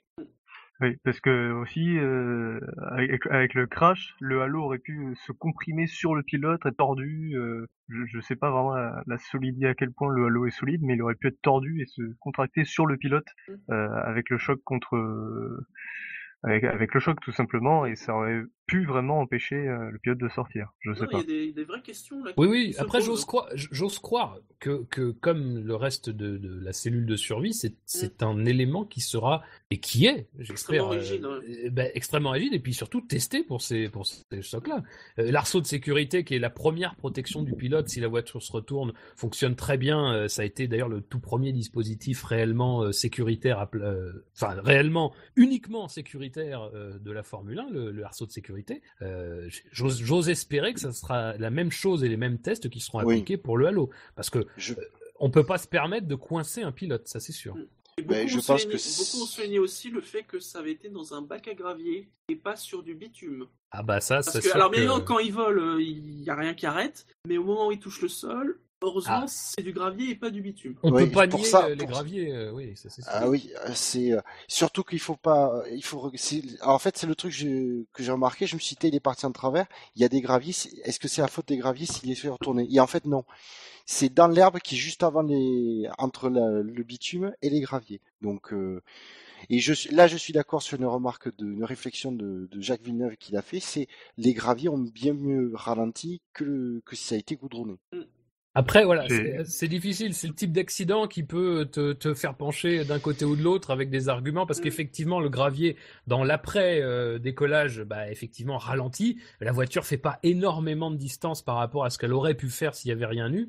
Euh, mais c'est sûr qu'on peut pas nier que l'herbe, l'herbe ou les graviers, puisque c'est effectivement plutôt dans l'herbe, mais que euh, voilà, ça a joué un rôle dans le fait que la voiture s'est retournée. Donc euh, bon. Oui. Après, le bitume euh, c'est est moins propice à ce que la voiture se retourne quand il est en travers, à son vitesse, mais le bitume euh, peut le peut le faire aussi. Disons que quand tu tires tout droit, sans rien toucher, que tu peux freiner, vaut mieux être sur du bitume. Dans tous les autres cas, j'ai tendance à dire que le gravier est quand même mieux. En tout cas, c'est, on va dire, entre Ouais. guillemets, une belle entrée en matière pour la saison. Et surtout, ce qu'il faut dire, c'est que tout va bien. Oui, oui, oui. c'est ça, c'est un beau, c'est c'est un- une belle publicité pour la Formule 1 dans l'aspect sportif et dans l'aspect dangereux, mais c'est aussi une belle publicité pour la Formule 1 dans l'aspect sécuritaire. Ça a quand même été souligné, même par les médias qui sont pas des médias spécialisés, que voilà, euh, en Formule J'ai- 1, j'ai- ce type d'accident, euh, J'ai été agréablement surpris la rapidité, euh, puisqu'après, bien évidemment, il est passé au centre médical, c'est bien la moindre des choses. Et même là, ça a été extrêmement rapide, Ouais. euh, et où ils, ils ont expliqué qu'en fait, ils ont les. C'est vrai que c'est pas con, c'est même euh, évident, qu'en fait, ils ont les, les indices biométriques, entre guillemets, des pilotes. Et donc, ils peuvent voir tout de suite si quelque chose ne va pas. Très vite, en tout cas. Hum. Même si je serais pas surpris qu'il soit allé faire un tour à l'hôpital euh, dimanche soir, euh, voire même aujourd'hui. Ouais, Ça, ce et- serait d'ailleurs un, un reportage intéressant de voir, c'est tout le processus qu'on ne voit pas médical des centres médicaux de, des circuits, tout ce qui est en place pour euh, intervenir, vérifier la santé des pilotes, s'il y a un problème, euh, ce, qui, ce qui peut être fait sur place, euh, ce genre de choses. Toute la procédure, ce serait intéressant de le savoir, parce que c'est un domaine sur lequel il y a eu de vrais, vrais progrès euh, ces 20 C'est dernières vrai qu'on années. et- nous le montre pas assez. Ça serait quelque chose, je pense, très intéressant en effet. Pour, pour revenir à l'accident, il faut aussi euh, comment dire, féliciter le, le fait que les nez soient plus bas maintenant. Je crois que c'est Villeneuve qui l'avait euh, qui l'avait signalé. Si le si les nez avaient été plus hauts qu'il y a une qu'il y a quelques années, euh, Alonso aurait vraiment décollé euh, encore plus haut euh, au-dessus de Gutiérrez, ça aurait peut-être été plus grave. Mais je sais pas en fait. Je, Je sais pas que si c'est c'est la remarque. touche, euh, hein. ouais, je sais que c'est la remarque qu'il a fait, mais je pense pas que le nez. Euh, je, je pense que c'est la roue qui prend et puis bah à partir de là, il. Je pense pas que le nez touche la voiture. Enfin, ou alors j'ai vraiment raté quelque chose, mais je pense pas que le nez touche l'aileron évidemment, mais euh, le nez, Et c'est- je j'ai un doute. Et c'est à ça en fait que tu que tu vois qu'il y avait un énorme différentiel de vitesse, c'est que les, les- les roues se touchent à- à tellement vite qu'il n'y a pas l'effet d'engrenage qui a eu le temps d'avoir Mm, lieu. Oui. C'est-à-dire que la suspension casse direct. Oui. Alors, Euh, Oui, Sinon, euh, oui, juste pour dire, effectivement, on a euh, pour la les, les, les mesures à, à adopter pour, pour éviter les accidents. On avait parlé effectivement bon euh, du décalage de Gutiérrez. On ne sait pas vraiment si c'est vraiment décalé. Il y a aussi un aspect euh, qui avait été évoqué, c'est le, le fait que Gutiérrez pouvait être en mode récupération d'énergie et que euh, question. et Oui, apparemment, que oui, effectivement, oui. Ça a ouais. conduit voilà ça a conduit à ce ralentissement euh, Mais en, devait- euh, de, la ouais, en fait, il devait être en mode lift and coast, ce qu'ils appellent. C'est-à-dire qu'en sur les dernières, dix- dernières dizaines de mètres de la ligne droite avant de freiner, en fait, il fait, il fait juste que lâcher l'accélérateur, il touche pas au frein. Donc effectivement, il est en mode de récupération d'énergie avant le freinage. Et c'est pour ça qu'il est pas à fond au bout de la ligne droite. Voilà, et parce qu'il freine pas véritablement, il freine pas du tout, même quand, quand Alonso le, percute, contrairement à ce que dit Villeneuve, c'est vraiment la récupération d'énergie. Et, du coup, euh, on peut se poser la question, est-ce que euh, est-ce qu'il faudrait pas instaurer une petite règle, je, je sais pas, hein, euh, quand, à quel virage, à quel moment vraiment il faut euh, euh, il faut récupérer de l'énergie, ralentir pour récupérer de l'énergie, parce qu'on voit que ça peut être dangereux euh, de Ben, ralentir comme ça à l'approche d'un virage euh, aussitôt. Normal, normalement, en récupération d'énergie, tu as le feu arrière qui clignote. Oui. Donc Alonso, de- normalement, devait le voir qu'il devait être en mode Oui. récupération d'énergie. C'est ce qui me fait dire que bon, Alonso arrivait très vite. Et Toi, vite, t'es- ouais. Toi, t'es toujours prêt pour le charger, celui-là. Non, non, mais très sincèrement, je veux pas charger Alonso parce que je pense pas que, je pense pas que C'est ça. pour le- ça que... Je pense que les commissaires ont pris la bonne décision. Mais Exactement. on- je pense que euh, son statut de neige, victime euh, de l'accident le- l'exonère un peu de ces questions-là. C'est ça qui me gêne. Euh, On peut, se- on peut se demander. Sur le chat, hein, Gus Gus nous confirme bien que ça a clignoté, qu'il y avait récupération Oui, d'énergie. De toute façon, ça se voit sur, le, sur, bah, sur la caméra embarquée d'Alonso qui résiste longtemps la caméra. hein. Bravo à elle. Oui, Euh, elle a bien tenu. ça aussi, mais- voilà un truc qui marche bien. Pour, enfin, pour une fois, des elle a résisté. euh, elle a résisté euh, au premier. Ouais. Ouais, ouais, mais euh, bon. Je vous propose de fermer cette page, euh, de, de- on peut dire, Ah. du plus gros accident qu'il y a eu ce week-end. Euh, mais peut-être juste sur euh, la course d'Alonso, en tout cas son début de course. Euh, il était pas mal en début de course. Euh, À un moment donné, il se retrouve dixième. Alors, il avait des, les au stand des, de certains leaders, mais il était devant Button, devant... Euh, Est-ce qu'il était devant Palmer euh, et- Oui, je crois qu'il et- était devant Perez aussi. Je pense qu'il était même Devant Perez dixième à un long ouais. moment. Ouais, hein. ouais. Euh, ouais, il était devant Perez, oui. Euh, bah, de toute façon, Perez le dit. Perez le dit après la course qu'il a vu Alonso beaucoup. Mais euh... oui, non, non, bah, bon début de course. euh, euh, disons un départ euh, bon puisqu'il gagne une place, euh, profitant du mauvais départ de Perez. Après, bah, euh, il y avait la place de jouer les points, quoi. Je pense que c'est aussi ce qui justifie euh, que il était sur un rythme euh, assez assez fort. euh, Il tapait fort dans dans, la mécanique. euh, parce qu'à ce moment-là, oui, il se retrouve un peu dans le peloton. euh, effectivement, va y avoir des arrêts. Donc bon, euh, oui, il y, avait sans doute peut-être quelque chose à jouer, mais que c'est difficile de bien cibler vraiment ce qu'ils auraient été capables de faire parce que Button, effectivement, après, ils ont complètement, euh, ils ont complètement planté la stratégie. Donc Button, ça l'a de toute façon éloigné de toute possibilité. Et puis bah Alonso, euh, malheureusement, voilà. Sa voiture a perdu du poids sur quelques sur, sur une trentaine de mètres, donc euh, je sais pas. C'est mais c'est vrai qu'il avait fait un très un assez bon début de course, donc euh, c'est bien dommage. Allez, sinon, va- pour, euh, pour Ah, vas-y, terminer pour sur Alonso, j'ai bien aimé vraiment sa réaction. Euh, déjà, Oui. voilà, il cherche pas, il cherche pas du tout Gutiérrez, même au contraire, il s'est presque, il se, il s'attribue la, la responsabilité euh, quasiment et euh, et même on a- sur son Twitter, voilà, il, voilà, il- on sent qu'il était vraiment heureux de s'en être sorti indemne. Est-ce que du coup ça ça a conduit au fait qu'il qu'il était plus clément sur Gutiérrez? Parce que voilà, il s'en est sorti euh, indemne et euh, voilà, mais c'est- c'était assez classe euh, de sa part et euh, je trouvais ça sympa. C'est classe de sa part, mais c'est aussi que dès le début, moi, il dit, euh, ouais, il, reconnaît, il reconnaît qu'il est- qu'il a une part de certainement de responsabilité. Hein. Oui, oui. Oui, oui. Mais il est très lucide. Donc, euh, de toute façon, si, il est- si- ouais, c'est que là, je l'ai trouvé vraiment très bien. euh. Ouais, ouais. Si, s'il est sorti aussi vite du cockpit pour, euh, cette, pour la raison qu'il a évoquée, euh, il est, c'est quelqu'un qui est très lucide euh, dès la fin de l'accident. Donc, euh, je pense qu'il a été aussi lucide sur les, les causes de l'accident et sur, euh, et sur le fait que, bah voilà, Gutiérrez n'était pas plus à blâmer que ça. Euh, pense pas que ce soit particulièrement l'accident en lui-même, même si c'est vrai que euh, dans ses déclarations, ça semble être un accident marquant. Euh, et puis quand on sait que bah, c'est pas forcément quelqu'un qui, euh, enfin, c'est quelqu'un qui peut penser à l'avenir. Ça peut être un accident, ça peut être un tournant, hein, ça peut être celui qui te fait dire bon bah voilà, c'est bien gentil, mais bon. Surtout après l'accident qu'il a eu l'an dernier. En plus, oui, voilà, c'est vrai aussi. Oui, oui, mais celui-là de l'année dernière, il s'en souvient pas. oui, mais...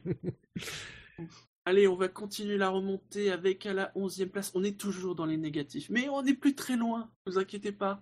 Avec un moins 3, Felipe Massa. Bah, alors, c'est-à-dire, on va laisser parler Bilo du coup. Ah bon? Non, mais solide, intéressante. Après, euh, j'ai l'impression que la Williams, alors Bottas était un peu dans le trafic donc on pouvait pas trop voir, mais Massa, on a vu déjà premier relais, les pneus s'usaient assez rapidement parce qu'on voit qu'à partir d'un moment donné, vraiment, il est en difficulté. Il se fait distancer par Hamilton, euh, Ricardo passe, et pareil dans le dans le deuxième relais, enfin après le après le restart, il euh, il se fait vite distancer par les par les leaders et il se fait euh, Bon après Ricardo fond sur lui parce qu'il a des pneus neufs, mais j'ai vraiment l'impression que la Williams use euh, ses pneus euh, euh, de façon évidente par rapport à d'autres voitures. c'est peut-être c'est une petite déception. Le rythme en course de la Williams n'est pas n'est pas aussi terrible que que les essais privés le laissaient présager. voilà, il après lui, cinquième, mais on peut pas vraiment dire qu'on l'a vu. Hein. Ouais, non, bah il est resté discret, il a fait sa course. De toute façon, il pouvait pas faire mieux. Non, mais voilà, il a sa place. Gardez votre salive parce que je pense que on est déjà à 1, 2, 3, 4, 5, 7, à la dixième place. Alors, lui aussi a marqué moins 3. Hein. Mais attention, contrairement à Massa qui a été cité 17 fois, donc 7 fois positivement, 10 fois négativement, lui, il a été cité 21 fois positivement et 24 fois négativement. Oh. Autant dire qu'il fait débat. en effet. On pensait presque que ça allait être facile, et ça ne l'a pas été. Hein. C'est Lewis Hamilton qui est dixième. Ouf. Oh, oh c'est. Ah, faut dire qu'il a bien merdé son départ. Alors voilà, mais départ, euh, c'est vraiment lui qui se loupe ou c'est vraiment en même temps, un les... les... deux Mercedes se, foirent. Moi, ils ont du mal hein, dès qu'il y a des changements euh, sur, le, sur les procédures de départ. Hein. C'est pas très bien. Quoi que je dis ça, non, en fait, c'est pas vrai. Dernière, ils avaient plutôt bien géré le passage. Euh. Mais c'est vrai qu'ils avaient eu un passage difficile à l'été où les départs étaient, euh, quand même euh, globalement pas très bons. Et notamment ceux d'Hamilton. Donc, il y, a, certainement une part de responsabilité parce que tout n'arrive pas non plus par hasard. Euh, après lui dit parce que c'est vrai que Wolf avait dit ouais, sur Canal qu'il y avait un problème d'embrayage euh, avant le, avant le départ. Sur la grille, hein, ouais, c'est ça. Euh, Hamilton lui avait l'air de dire qu'on lui avait dit et que c'était simplement du patinage. Donc euh, puis il en a pas fait plus de cas que ça, donc j'ose croire, je pense que c'est plutôt vrai. Euh, après c'est un sacré patinage quand même, hein, mais ce qui est, ce qui est sûr, c'est que si les trajectoires de Rosberg et d'Hamilton s'étaient pas croisées au premier virage, euh, il serait, il aurait pas été euh, aussi loin de la tête. Donc déjà, ça c'est un premier point. Euh, il est tombé ensuite de toute façon sur des voitures euh, difficiles à dépasser, comme de toute façon toutes les voitures sont quasiment difficiles à dépasser en Formule 1 malheureusement. Euh, et il bute sur Massa, il la passe. Euh... Et que la Mercedes apparemment a toujours du mal à suivre une autre. Oui, mais toutes. Euh, tu regardes la, la, Toro Rosso qui était flamboyante en début de course, pas capable de doubler une Renault, quoi. Donc, euh, oui. euh, à un moment donné, c'est c'est c'est c'est constant. À un moment, s'il n'y a pas une réelle différence, que ce soit en matière de de de de de, de, de gestion du pilote, en matière de, de de gestion des pneumatiques, en matière d'usure des pneumatiques, et puis en matière de vitesse intrinsèque entre deux voitures, il n'y a pas euh, forcément d'opportunité. Et sur euh, le circuit de Melbourne, n'est pas un de ceux qui favorise forcément les dépassements non plus.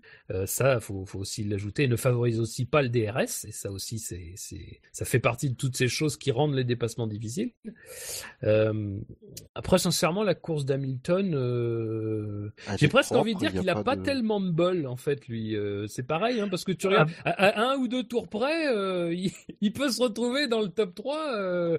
Et, sous drapeau rouge, hein, donc euh, il a du bol parce que ça Oui. resserre les écarts, évidemment, évidemment. On va pas dire qu'il a pas de À bol. ce moment-là, il est septième hein, lors du drapeau Voilà, rouge. ça le met septième hein, quand même, donc euh, il n'est pas non plus dans la position euh, dans laquelle se retrouve Rosberg par exemple, qui lui se retrouve en très bonne position, même si il l'a pas volé. Encore une fois, c'est pas la question de dire ça. Euh, Avec mais son train de pneus médium. voilà, euh, Le- Hamilton se retrouve à, à lutter avec des gens qui normalement euh, ne sont pas dans sa lutte à lui. Euh, bon, Euh, propre, voilà. Ouais, mais bon, je, moi, ce que je trouve bizarre, c'est la stratégie euh, des pneus que je trouve. euh, Parce qu'on voit qu'il était en fin de vie de son super tendre, euh, qui était d'ailleurs usé au départ, mais on voit que il est, il est à l'agonie, quoi. Ah, tout à fait, il perd, il perd un temps monstrueux parce que Vettel, c'est peut-être le double avant même qu'Hamilton euh, passe au stand pour son premier arrêt et il perd vraiment beaucoup de temps sur la, sur la fin de son relais.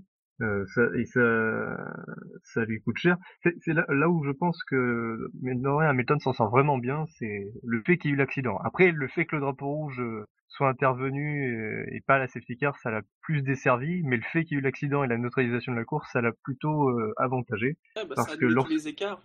Voilà, ça a vraiment annulé les écarts. Faut pas oublier que quand Hamilton repart, ressort des stands, il est à plus de 25 secondes de Vettel, il est surtout à, je sais pas, 8 secondes de Ricardo, euh, un, peu plus loin de Verstappen. Il est de toute façon septième, euh, avec, et les autres pilotes n'avaient plus à s'arrêter, et il a des médiums euh, qui, qui doivent tenir toute la course. Donc les pilotes devant pouvaient euh, se permettre un au stand de plus et pouvaient attaquer.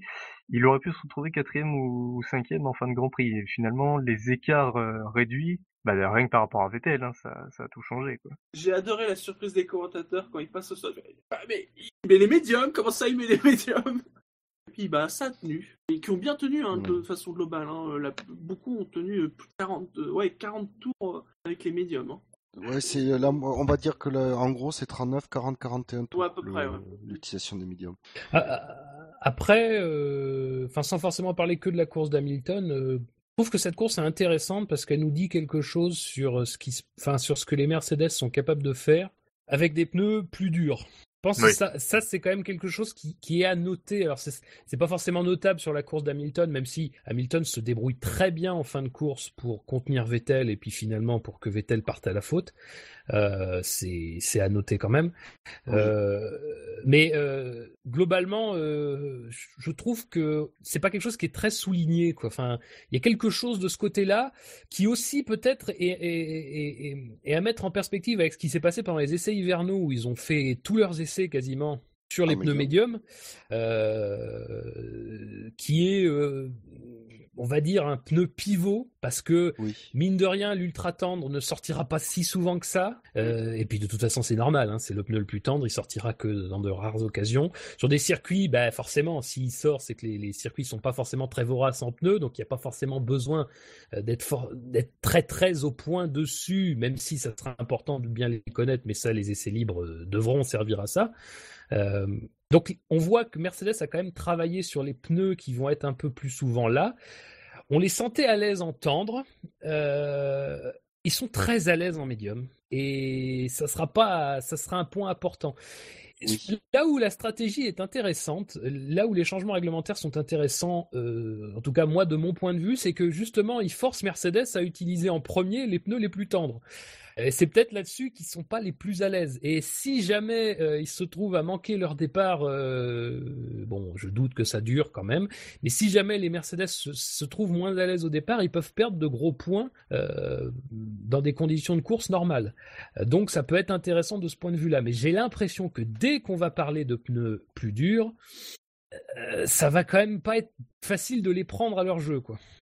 C'est- clair. Et euh, moi, ça m'inquiète un petit peu.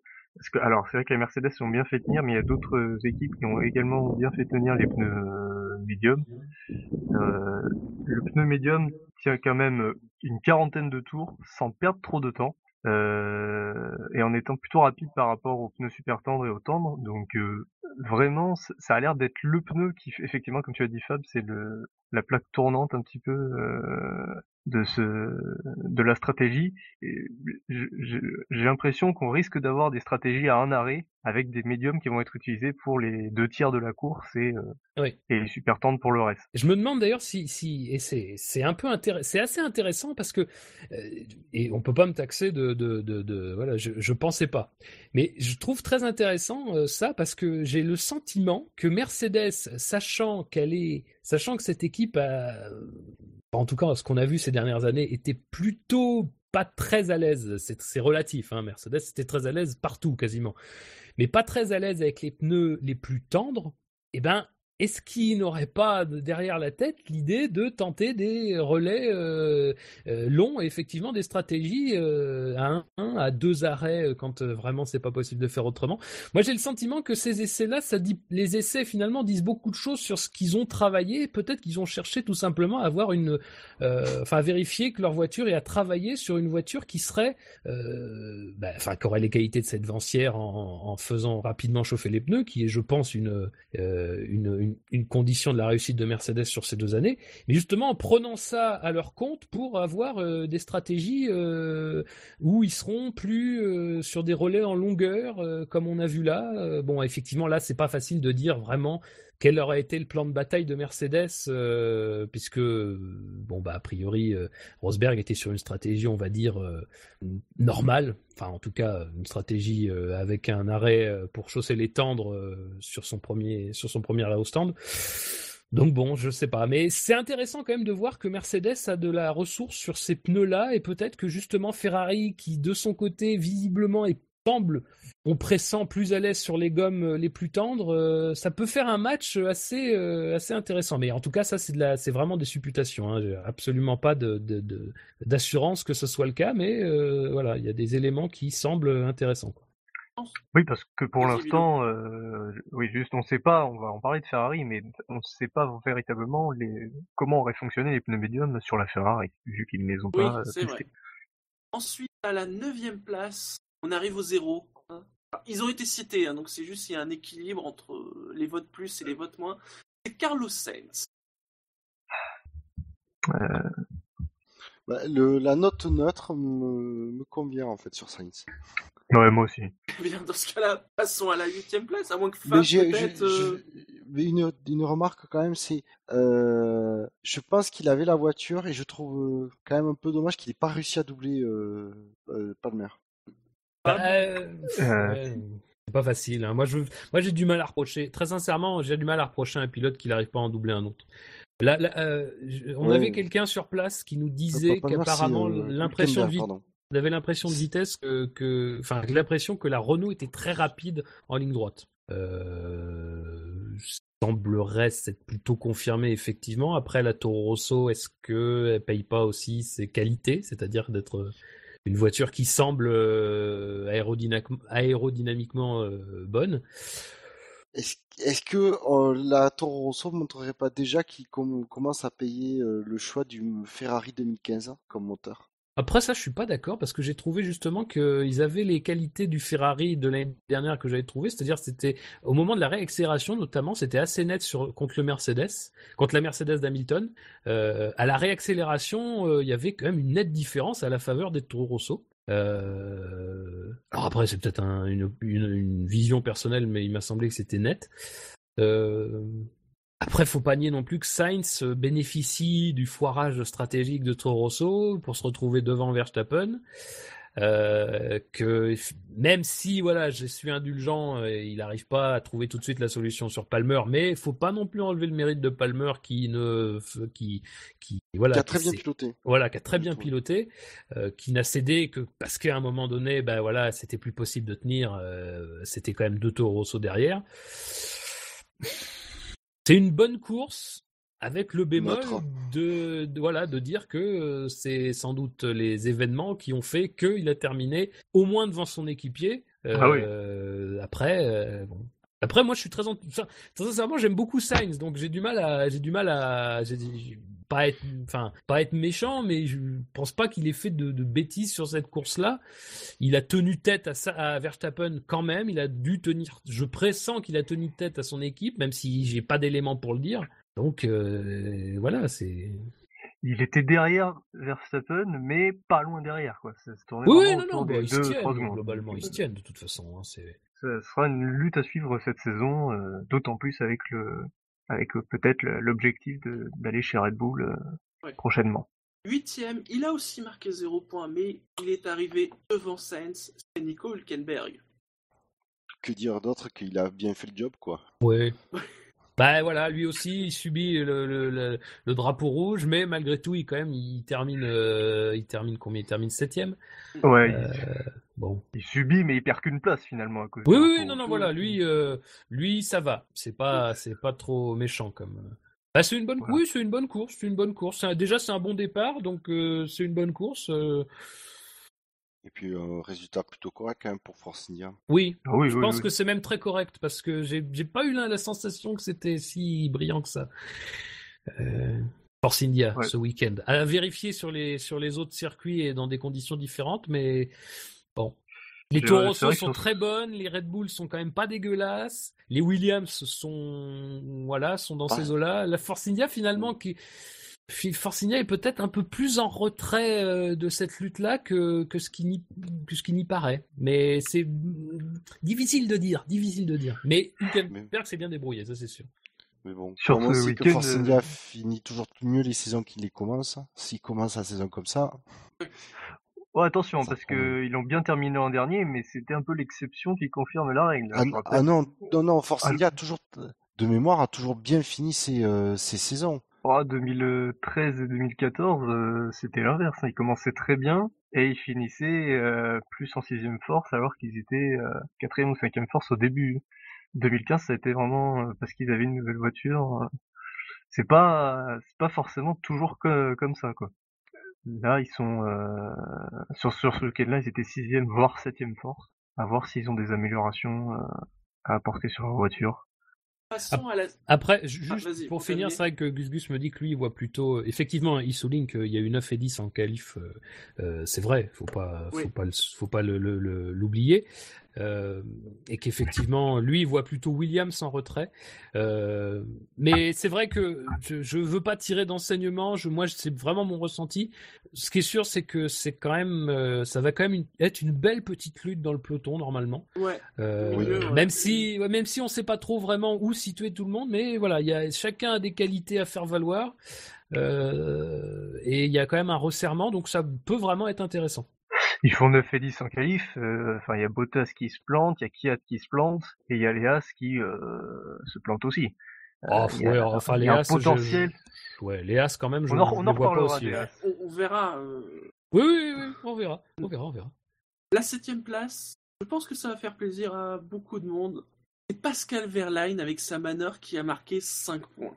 Quel début de course. Alors, c'est ça, c'est-à-dire que Verlaine sur la manœuvre, on peut, là pour le coup, on peut dire aussi qu'il y a deux courses. Mais je pense, et c'est ce qui a causé cette très bonne position, et cette image, que- d'ailleurs que les, les commentateurs, en tout cas sur Canal, n'ont n'ont pas souligné, n'ont pas vu, mais que beaucoup de gens, en tout cas, quand on regardait sur Twitter, beaucoup de gens l'ont vu, c'est cette image de la manœuvre 13e, au bout de 9 tours, oui c'est ça, euh, 13e à la régulière. Oui. 13e à la régulière. Et oui, oui, oui, c'est franchement, Alors, je il le rythme. Alors après, ça a été un petit peu plus compliqué sur la longueur du Grand Prix, mais sur le début, euh, waouh quoi.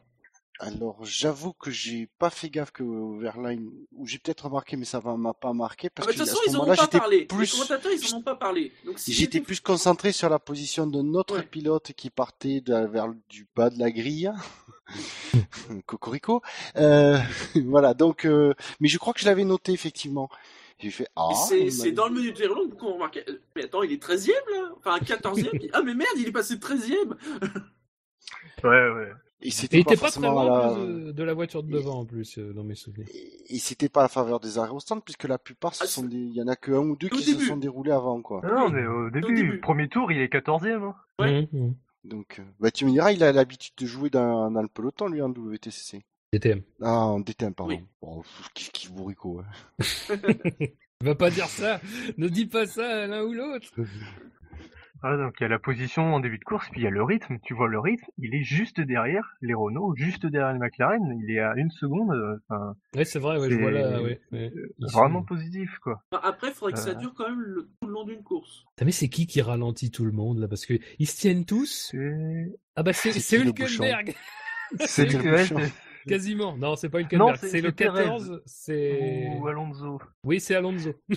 C'est Alonso Oui. parce que je crois que c'est Ouais. euh, euh, parmi ceux que j'ai cités entre les Renault et les McLaren, il y en a un qui est en tendre, alors que les autres sont super tendres. Donc ça doit être celui qui est en tendre qui ralentissait euh, un petit peu le, le Ouais, second groupe. Si on regarde le, le- passage au tour 10, par exemple, on a, on a Hülkenberg qui est, euh, qui est à 23,4 secondes. Ensuite, il y a un gap. Il y a Alonso à 27. Et alors là, 27, 28, 30, 31, 32, 34. 34, c'est Verline. Et 36, ça se tient tous derrière. Donc, euh, il y, avait un petit train quand même. Mais c'est intéressant, oui, non, mais c'est intéressant. Après, euh, je, vais, je vais être très franc, ça n'a pas à voir grand-chose avec Verline, mais en fin de course, quand on a vu Verstappen faire son erreur, partir en tête à queue, se remettre très rapidement en ligne, il a perdu, allez, minimum 5-6 secondes.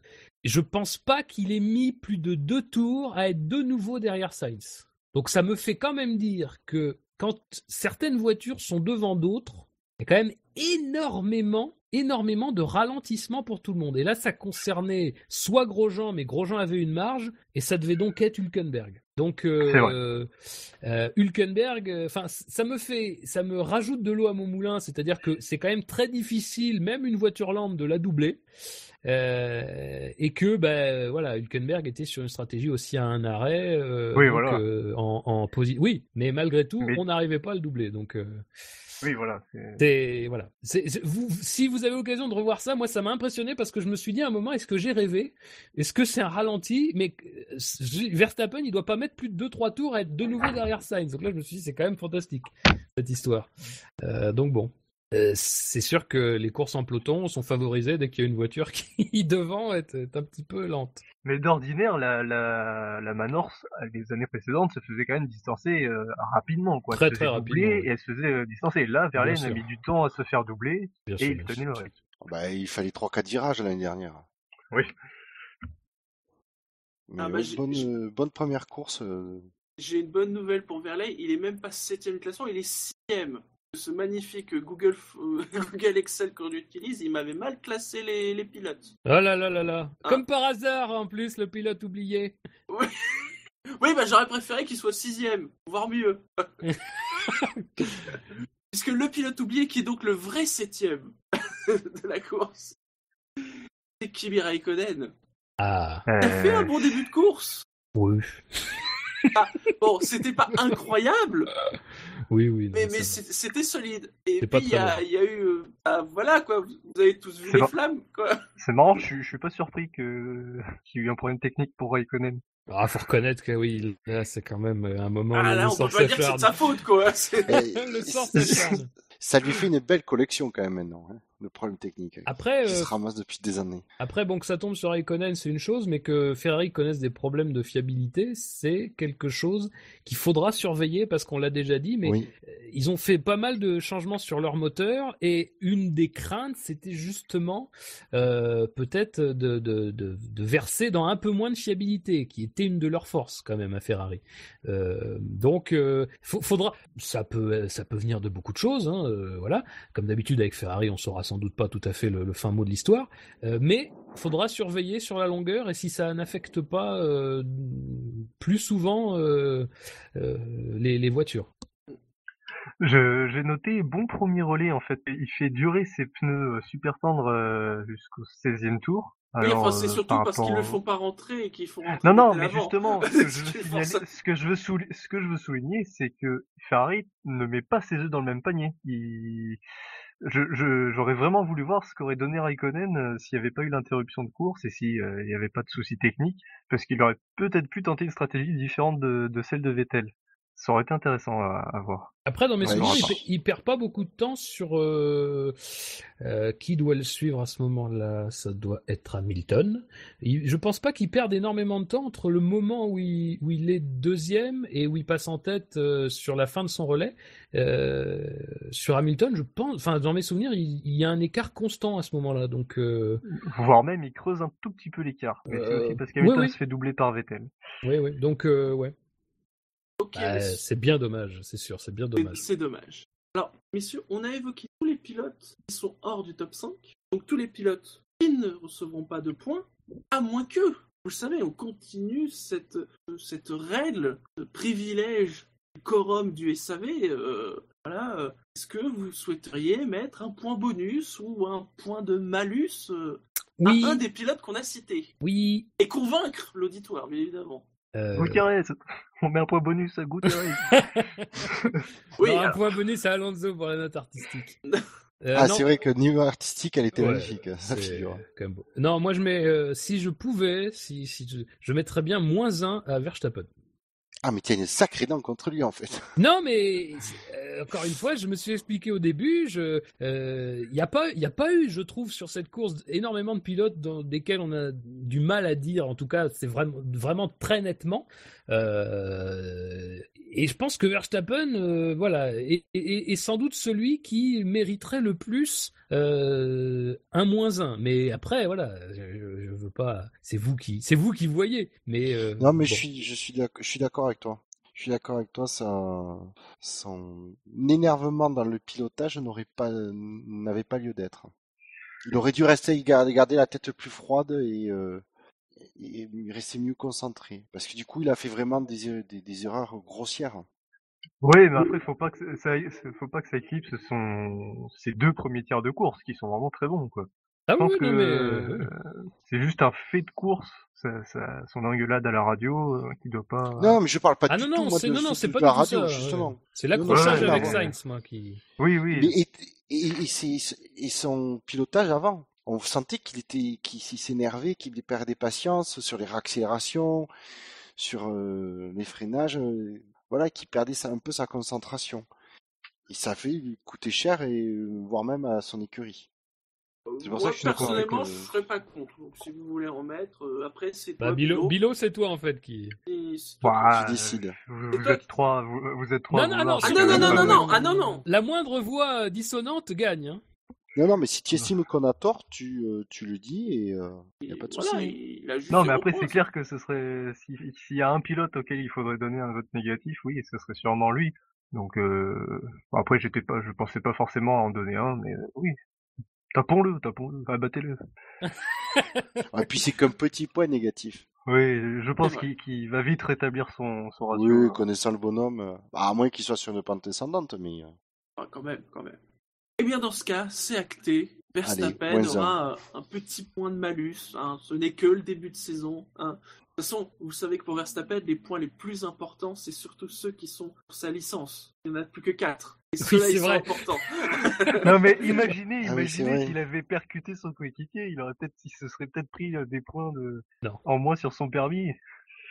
S'il percute quelqu'un d'autre, oui, mais pas son coéquipier. Ton coéquipier, tu as le droit de faire ce que tu veux. Ah bon, ouais. c'est le pilote bonus. C'est ça, c'est le, c'est le punching ball. La FIA ne se mêle pas des histoires de famille. Mais c'est vrai que, oui, c'est vrai que on n'en a pas forcément beaucoup parlé en début de saison, mais euh, oui, il faudra pas qu'il fasse beaucoup d'erreurs, hein, parce que Ah, encore 4 courses? voilà, ça Jusqu'à risque. Monaco. Monaco. Et Monaco, c'est au mois de mai. Oh, ça devrait aller, mais bon, c'est jamais. Ça Ah, part par paire, hein, donc euh, ça peut aller. Oui, oui, Jusqu'à Monaco inclus?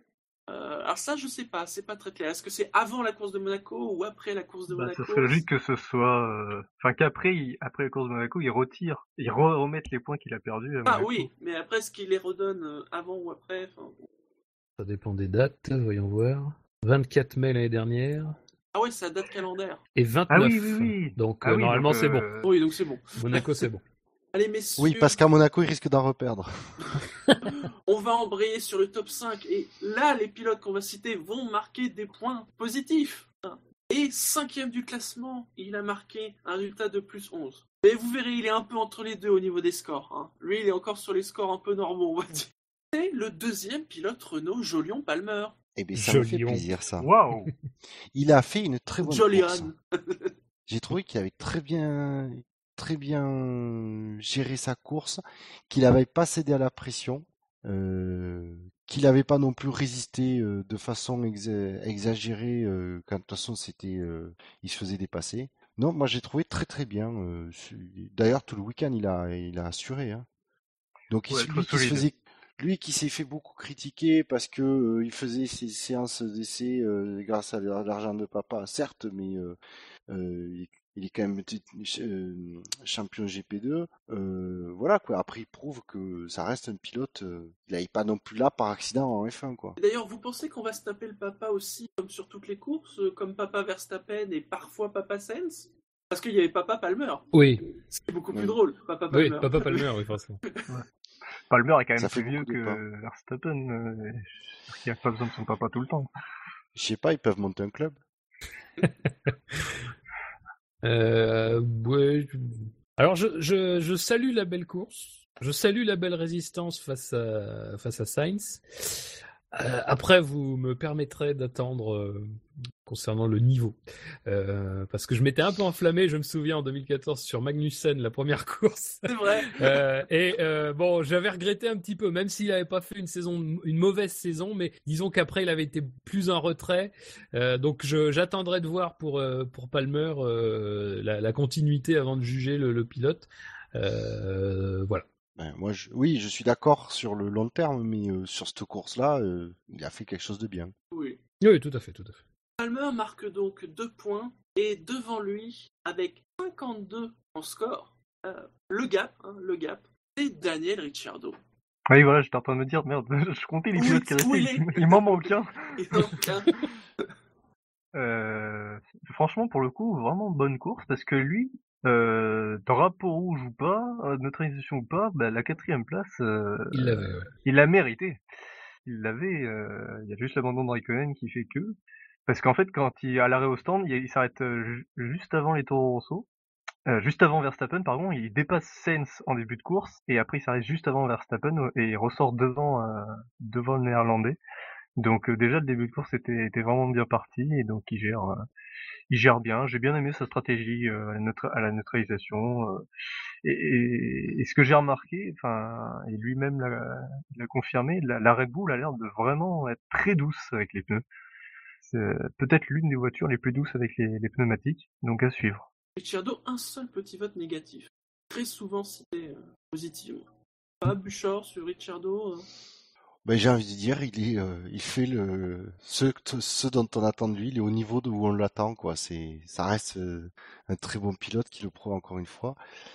Qu'on n'a pas beaucoup vu, mine de rien, quand même en course. Euh, Oui, c'est vrai, oui, ça c'est sûr. On n'a pas énormément vu. Il a pas, ouais, il a pas parce qu'il a pas eu de, il a pas eu de dépassement euh, en piste ou très peu. Euh, On a dû voir le- Je- oui, celui sur Sainz et à la fin celui sur Massa. Je note quand même que je, vu les, les, les, les stratégies de pneus, je pense que la stratégie de Red Bull euh, a été euh, euh, tuée dans l'œuf par le, le, drap- par le drapeau rouge. Mais comme d'habitude, on retrouve une Red Bull qui s'adapte très bien et très rapidement euh, à un changement de situation. Et euh, Oui. avec un, Ricardo qui, euh, qui sait parfaitement l'exécuter. quoi. Eh bien, abordons le podium. que- Enfin, vas-y, Philo. Ouais, non, juste, bah voilà, c'est vrai que c'est dommage cette neutralisation, effectivement. Peut-être qu'il y avait moyen de jouer le podium euh, avec le fait qu'Hamilton soit, soit quand même euh, Ouais. assez loin derrière au moment de la Ah, il neutralisation. il Juste avant. en aurait tout cas. Ricardo était un, un os difficile à, à avaler pour euh, Hamilton, ça c'est sûr, pour aller sur le podium. Sur le podium du classement du SAV, il a marqué 55 points, donc pour le coup, euh, même, même Ricciardo n'était pas loin du podium du SAV. C'est Sébastien Vettel. Ah le gros mor- un gros morceau. Bon départ Ah punaise, ce départ. Ah, quel départ je, quel départ. jubilais devant ma, je jubilais devant ma télé. J'imagine que toi, euh, Fab, tu devais, euh, tu devais Ah, râler. c'était mais moi, je plus jubilais. contenu. Je ne dois pas vous cacher que le départ m'a. m'a- Fab, il avait plus de télé, là. Euh, ça- c'est- bon, ça- oui. Mais en plus, je vais vous dire très sincèrement, ça puait. Moi, je trouvais que ça puait le, le mauvais départ. De toute façon, des Mercedes. Je sais pas pourquoi. Je, je le sentais vraiment pas. J'ai pas été étonné quand j'ai vu ce qui s'est passé. Bah, Toto Wolff avait prévenu sur euh, l'embrayage. hein. Oui, mais même avant, je sais pas. Je, je sais pas. C'est le pressentiment, je sais pas. Mais non, non, mais après, oui, euh, départ vraiment très très bon. Euh, à tel point que d'ailleurs, euh, on le voit plus sur certaines photos euh, du départ. On le voit, on le voit plus déjà. Euh, sur, euh, donc vraiment un très bon départ. Euh, bah, je- euh, Ah, typiquement la course qui est euh, qui est un peu voilà, enfin qui est qui est bien plombée par le drapeau rouge, ça c'est sûr. Ah oui. Alors ils se défendent, hein. je sais plus si c'est Vettel ou Arriva Bene, elle dit non, non, euh, c'est pas la stratégie des pneus qui nous a fait perdre. Oui, enfin quand même.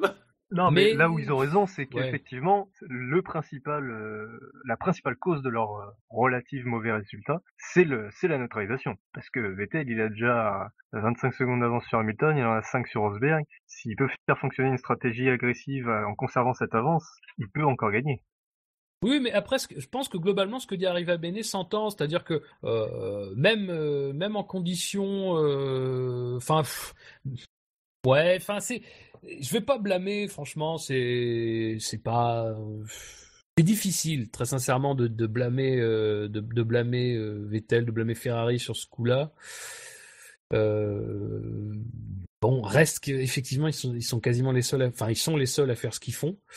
Euh, donc peut-être quand même qu'il y avait quelque chose à réfléchir. Je sais pas comment ça s'est passé à Indestan, mais quand ils ont peut-être vu les autres arriver avec les médiums, ils sont, enfin, je sais pas, ils sont peut-être posé des questions ou pas. Euh, Moi, ce qui m'étonne, c'est que du coup, Ferrari est pas, il gardait la, le, il gardait la stratégie de départ pour les deux pilotes. Oui, mais c'est ça. On a l'impression qu'ils ont eu peur en fait. Ils ont joué très conservateur. Ouais, là où, là où, bah justement, euh, Rosberg derrière a fait quand même un, un choix, euh, un choix fort, quoi. hein. Euh, il passe les gommes les plus dures. Oui. euh, Il y, a- il y a un anon qui dit, qui demande si Vettel a changé les pneus sous drapeau rouge. Bah justement, non, il a gardé ses pneus Ouais. euh, super tendres. ouais, ouais. Et qui, l'a fait 22 durer tours. du coup 22 tours, ce qui est apparemment énorme, je pense. C'est énorme. Et, et vraiment, ça, se- ça se voyait à la fin de, son, de ce deuxième relais, c'est que les quatre derniers tours, vraiment, euh, il y a une chute de performance, parce que bon, Rosberg revient, et je comparais par rapport à, à Hamilton qui, euh, à ce moment-là, avait la piste dégagée, et Hamilton en médium lui, avait, lui a repris 7 secondes en euh, 3-4 tours. Ouais, Donc ouais. vraiment, les pneus commençaient à s'user au bout de... Alors Gus Il Gus les sur a le chat, fait il dit si 17 il a mis des super tendres usés. Oui, bah, c'est, oui, c'est, les- ils étaient neufs et puis après ils étaient usés. Moi, Enfin, je ne m'avance plus. hein. De toute façon, sur les trucs de pneus là, euh, ce week-end. euh, Non, non, mais je, enfin, je. Alors, Gus Gus nous dira, mais je pense que c'est une boutade, mais. euh, pas sûr. bah, bon, mais, Mais mais oui, de toute façon, toute façon, euh, il- quoi, quoi, quoi C'est tellement peu clair ce qui s'est passé. euh, Non, mais quoi Ils hein. ils ont- Non, apparemment, ce que je veux dire, c'est qu'ils ont enlevé les roues et puis ils ont remonté les mêmes. Oui, oui, non, non, mais c'est ça. c'est- Non, non, pour façon, lui, euh, c'est. Non, non, mais bon, enfin, après, qu'importe, je veux dire, euh, que, que ces pneus-là, euh, les pneus qu'il a montés avant le drapeau rouge avaient fait 4 ou 5 tours. Euh, S'il avait monté, bon, bref, des pneus usés, ils ils auraient fait quelques tours aussi, forcément. Peut-être pas dans les mêmes conditions, mais enfin, ça c'est. Bref, le fait est que de toute façon, quoi qu'il arrive dans ces conditions de course-là, euh, on a très rapidement compris, euh, en- en- environ dès le, deuxième tour sous, euh, sous voiture de sécurité, que de toute façon, ça, ça n'irait plus à la victoire. Parce que de toute façon, il n'arrivait pas à construire d'avance. Il a construit, je crois, un maximum de 3,9 secondes. Euh, autant dire, c'est rien du tout. Enfin, c'est pas. Quand tu es sur un composé et que ton adversaire derrière est un composé euh, deux crans au-dessus plus dur et que tu n'arrives pas à faire plus de 4 secondes d'écart, euh, bon, voilà, c'est évident que tu as perdu. Après, la question, c'est de savoir ce que tu fais une fois que tu, tu as conscience que ça va être difficile de, de faire mieux que le podium. Peut-être que euh, je, alors je vais me remettre la, stratégie bien en tête, mais euh, peut-être qu'à ce moment-là, il aurait euh, fallu s'arrêter quelques tours plus tôt, peut-être voir au moment où c'est pas facile, hein, parce qu'on peut pas savoir, on peut pas vraiment prédire, même si bon bah on peut envisager que les pneus vont commencer à, comme disait Bilo, subir quand même une grosse perte de performance. Euh, on peut peut-être se dire, allez, euh, qu- quatre tours de plus ça aurait permis peut-être de jouer au moins la deuxième place parce qu'il y avait Hamilton. euh, Mais c'est pas évident. Enfin, franchement, c'est pas évident. euh, L'erreur, elle est originelle, quoi. L'erreur est originelle. C'est au moment du drapeau rouge que il y a vraiment l'erreur de commise. euh, si on doit parler d'une erreur. Euh, voilà. Après, ça se joue. De toute façon, quoi qu'il arrive, il aurait pu gagner et ça aurait été une lutte pour la deuxième place. Donc. euh, C'est au 19, au 32e tour, il a 19 secondes d'avance sur Hamilton. Euh, Ouais, voilà, ouais. C'est à partir de ce moment-là, c'est euh, que l'écart se réduit euh, fortement. Donc je pense Ouais. que dès qu'ils voient, dès qu'ils voient l'écart se réduire, ils auraient dû, ils auraient dû, je pense, le faire rentrer parce que voilà, il serait reparti juste derrière. Alors en plus, il y a le, il y a stand qui, est- qui est foiré aussi. Oui, c'est vrai, voilà, cinq- ça- ça cinq fait secondes et demie au lieu de deux et demi. c'est ça. ouais. Donc voilà, je pense qu'il y avait mieux à faire. Après, les, euh, les critiquer parce qu'ils n'ont pas chaussé les médiums, moi je les critiquerais pas pour ça parce que bah, on ne savait pas que les médiums tiendraient aussi longtemps et qu'ils seraient aussi réguliers dans, dans les tours. On pouvait pas savoir. Moi je pensais honnêtement que ce serait la bonne stratégie de repartir avec des pneus tendres ou super tendres et, faire un, relais de plus, parce qu'au moins ils pouvaient attaquer à fond, donc euh, c'était pas évident. Oui, non, mais c'est vrai que cet aspect-là est quand même, voilà, au-delà du fait que Ferrari, on se concentre un peu sur euh, est-ce que Ferrari aurait pu gagner en faisant autrement? Euh, je pense qu'on se concentre pas assez sur le fait que Mercedes euh, avait des armes quoi pour bien résister dans toutes les conditions. et ça c'est c'est quand même à noter parce que ce que ce qu'aurait pu faire Ferrari effectivement c'est peut-être monter des tendres pour avoir une durée de vie plus grande tout en pouvant se ménager une toute petite avance. Mais encore que je pense pas que ça aurait été la stratégie puisqu'il aurait fallu repasser au stand.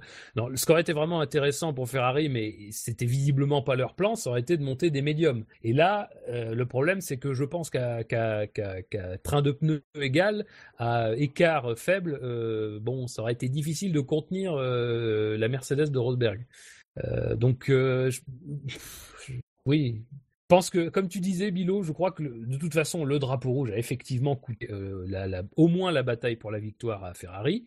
Mais après le drapeau rouge, de toute façon, quoi qu'il arrive, il y a quand même, enfin moi, mon sentiment, c'est qu'il y a quand même très peu de chances qu'ils arrivent à la conserver malgré tout. Donc euh, ils ont voulu rester sur quelque chose qui, euh, qui était leur plan de bataille, c'est-à-dire d'avoir un deuxième relais en super tendre. Euh, ils l'ont fait, euh, voilà. Euh, ils sont pas très loin de la deuxième place non plus, hein, donc c'est sûr que l'arrêt au stand ne serait pas manqué et Vettel aurait peut-être pas fait son erreur à la fin. il y aurait peut-être eu moyen de vraiment, vraiment envisager cette deuxième place qui était le meilleur résultat possible. Quoi. Donc c'est pour répondre à la question principale qu'on se posait en début de saison, est-ce que Ferrari peut revenir sur Mercedes, peut se battre avec Mercedes? À performance pure, on n'a pas encore une vraie indication. Par contre, euh, bah, Ferrari a l'air d'être derrière, bon déjà niveau fiabilité et bah, niveau euh, organisation, que ce soit mon stratégie, bah, manque de réaction, je dirais, par rapport au fait que les pneus s'usaient rapidement à un moment donné, et sur les stand euh, qu'ils loupent, même si c'était plutôt rare. C'est des petites erreurs que ne fait pas Mercedes, euh, en tout cas que fait moins souvent Mercedes, et qui pourraient mm. coûter cher euh, si les deux voitures sont vraiment à égalité niveau performance. Voilà, tout est dit. Passons à la deuxième place, messieurs. Il a marqué 65 points. Il parle français. Assez bien. Il a une voiture grise. Même si, oui, il a une voiture grise et bon, il, est français, mais non plus, il n'a pas non plus que des attaches avec la France, vous comprenez hein Vous voyez de qui je parle Tout à fait. Bah, c'est pas super clair. Moi, je, parle... je parle de Nico Rosberg, bien évidemment. Ah. ah les auditeurs ont donc suivi le Driver of the Day. Euh, on va voir, attention, il, on va voir, peut y avoir une surprise. Mais donc, à la deuxième place, Nico Rosberg marque 6 points au classement. Il a gagné la course. oui, je crois que c'est oh. ça qu'il faut retenir. Hein. C'est qu'il a gagné la course et il a été le plus propre des, des, trois premiers. Euh, que ce soit au départ, même si son départ est évidemment pas formidable non plus, euh, euh, mais il est bon, il a la enfin, il, il, prend une bonne trajectoire qui. Au premier virage, j'ai adoré. Oui, mais alors, je, justement, je, je, voulais en venir. Je voulais en venir là, c'est que pour moi, c'est pas une volonté de tasser Hamilton. Pour moi, il est sur sa trajectoire. Il peut pas voir Hamilton. Euh, il peut pas voir Hamilton. Hamilton se trouve là. Et ben, euh, ben c'est dommage pour lui. Et il a de la chance. Hein. Il a de la chance ah parce que le pneu, parce que ah clairement on a vu euh, l'aileron touche le pneu et il n'y a rien sur le pneu. Hein. C'est ça, c'est ça. Donc euh, pour moi, ça euh, rentre pas dans la ligne de compte. Enfin, je veux dire, je vais pas rajouter des, je vais pas lui, rajouter des points sur ça parce que pour moi, ça c'est pas volontaire. Encore, ça, aurait été fait volontairement. J'aurais dit, bah c'est, voilà, c'est bien. Mais pour moi, c'est pas volontaire. D'ailleurs, après la course, ah il, a, il, a, semblé sans, comment dire, sans, pas s'en excuser, mais euh, quasiment. Voilà, hein, il a, il oui, quasiment, quasiment, mais pas tout à fait. justement, euh, je, je l'ai noté. C'est un petit peu le, le reproche que je lui ferai, c'est pourquoi il s'excuse alors que justement, euh, parce, parce que c'est un nature. Ouais, mais du coup, il donne une sensation de, il se, il se met en position de faiblesse par rapport à Hamilton en, en s'excusant, alors que en plus fondamentalement, effectivement, il n'a rien fait, il n'a même pas tenté de sortir Hamilton, enfin, il n'a pas tassé Hamilton. Parce que je pense que Euh. foncièrement, c'est un bon gars, quoi. C'est. Sûrement, mais du coup, ça le place en position de faiblesse en se disant Oula, si c'est moi qui tasse Lewis, c'est pas bien, il faut que je m'excuse. Alors qu'Hamilton, lui, dans la situation inverse, euh, il se serait pas, il se serait pas excusé. Et du coup, ça, je dirais, ça pourrait conforter Hamilton dans, dans sa position de- d'intouchable, on va dire, au sein de aussi l'équipe. parce que par le passé, euh, il y a eu des contacts et qu'il a, Il en a pris mais plein en a la pris plein la tronche. gueule quand même. Ouais, Et mais là, le contact est pas. Oui, mais y Lui, il compris- est devant Hamilton à ce moment-là. Et y compris dans son écurie, c'est surtout ça, parce qu'il s'en est pris plein la tronche. Donc, euh, je pense qu'il a voulu peut-être désamorcer un conflit pour éviter que. Ouais, Voilà. enfin, avec il d'ailleurs, je une bien. relative bonne ambiance. euh, Alors, Oui, oui, oui. parce qu'on est qu'au début de saison. euh, mais Ouais, mais même l'année entre dernière, c'était pas bon, hein. C'était pas aussi. C'était Oui, frais, oui, quand voilà, même, en là, entre Hamilton et Rosberg, euh, ça allait. Quoi. j'étais surpris à l'arrivée. Avec le, C'est clair, moi le aussi. petit troll de Vettel, le jeté de casquette. ça, alors là, Mais alors, je t'avoue que j'étais euh, très surpris. Sur, on le voit à l'arrivée. euh, C'était moins visible sur le podium, mais à l'arrivée, euh, où les pilotes sont peut-être plus naturels, euh, les trois étaient vraiment de bonne humeur. Même Vettel, qui, qui pourtant, a- on va être entre guillemets, a vu filer la victoire. Celui a vu, Ouais. La victoire elle est passée sous le nez. Mais mine de rien, je pense qu'il était content.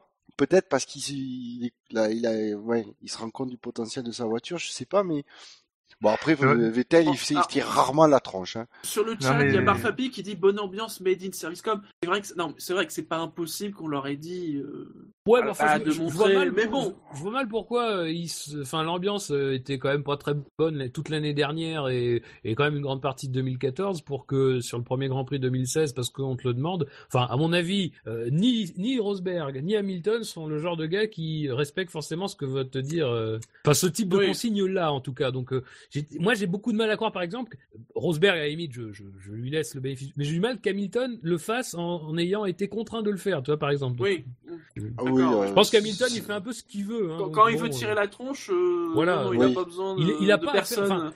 Après, on, bon, on parle de choses qui sont pas très importantes, mais qui, qui traduisent de quelque chose. Ben, voilà, il y a peut-être eu quand même euh, eu des tensions un peu moins grandes dans l'équipe, mais euh, ça, vous inquiétez pas. Hein.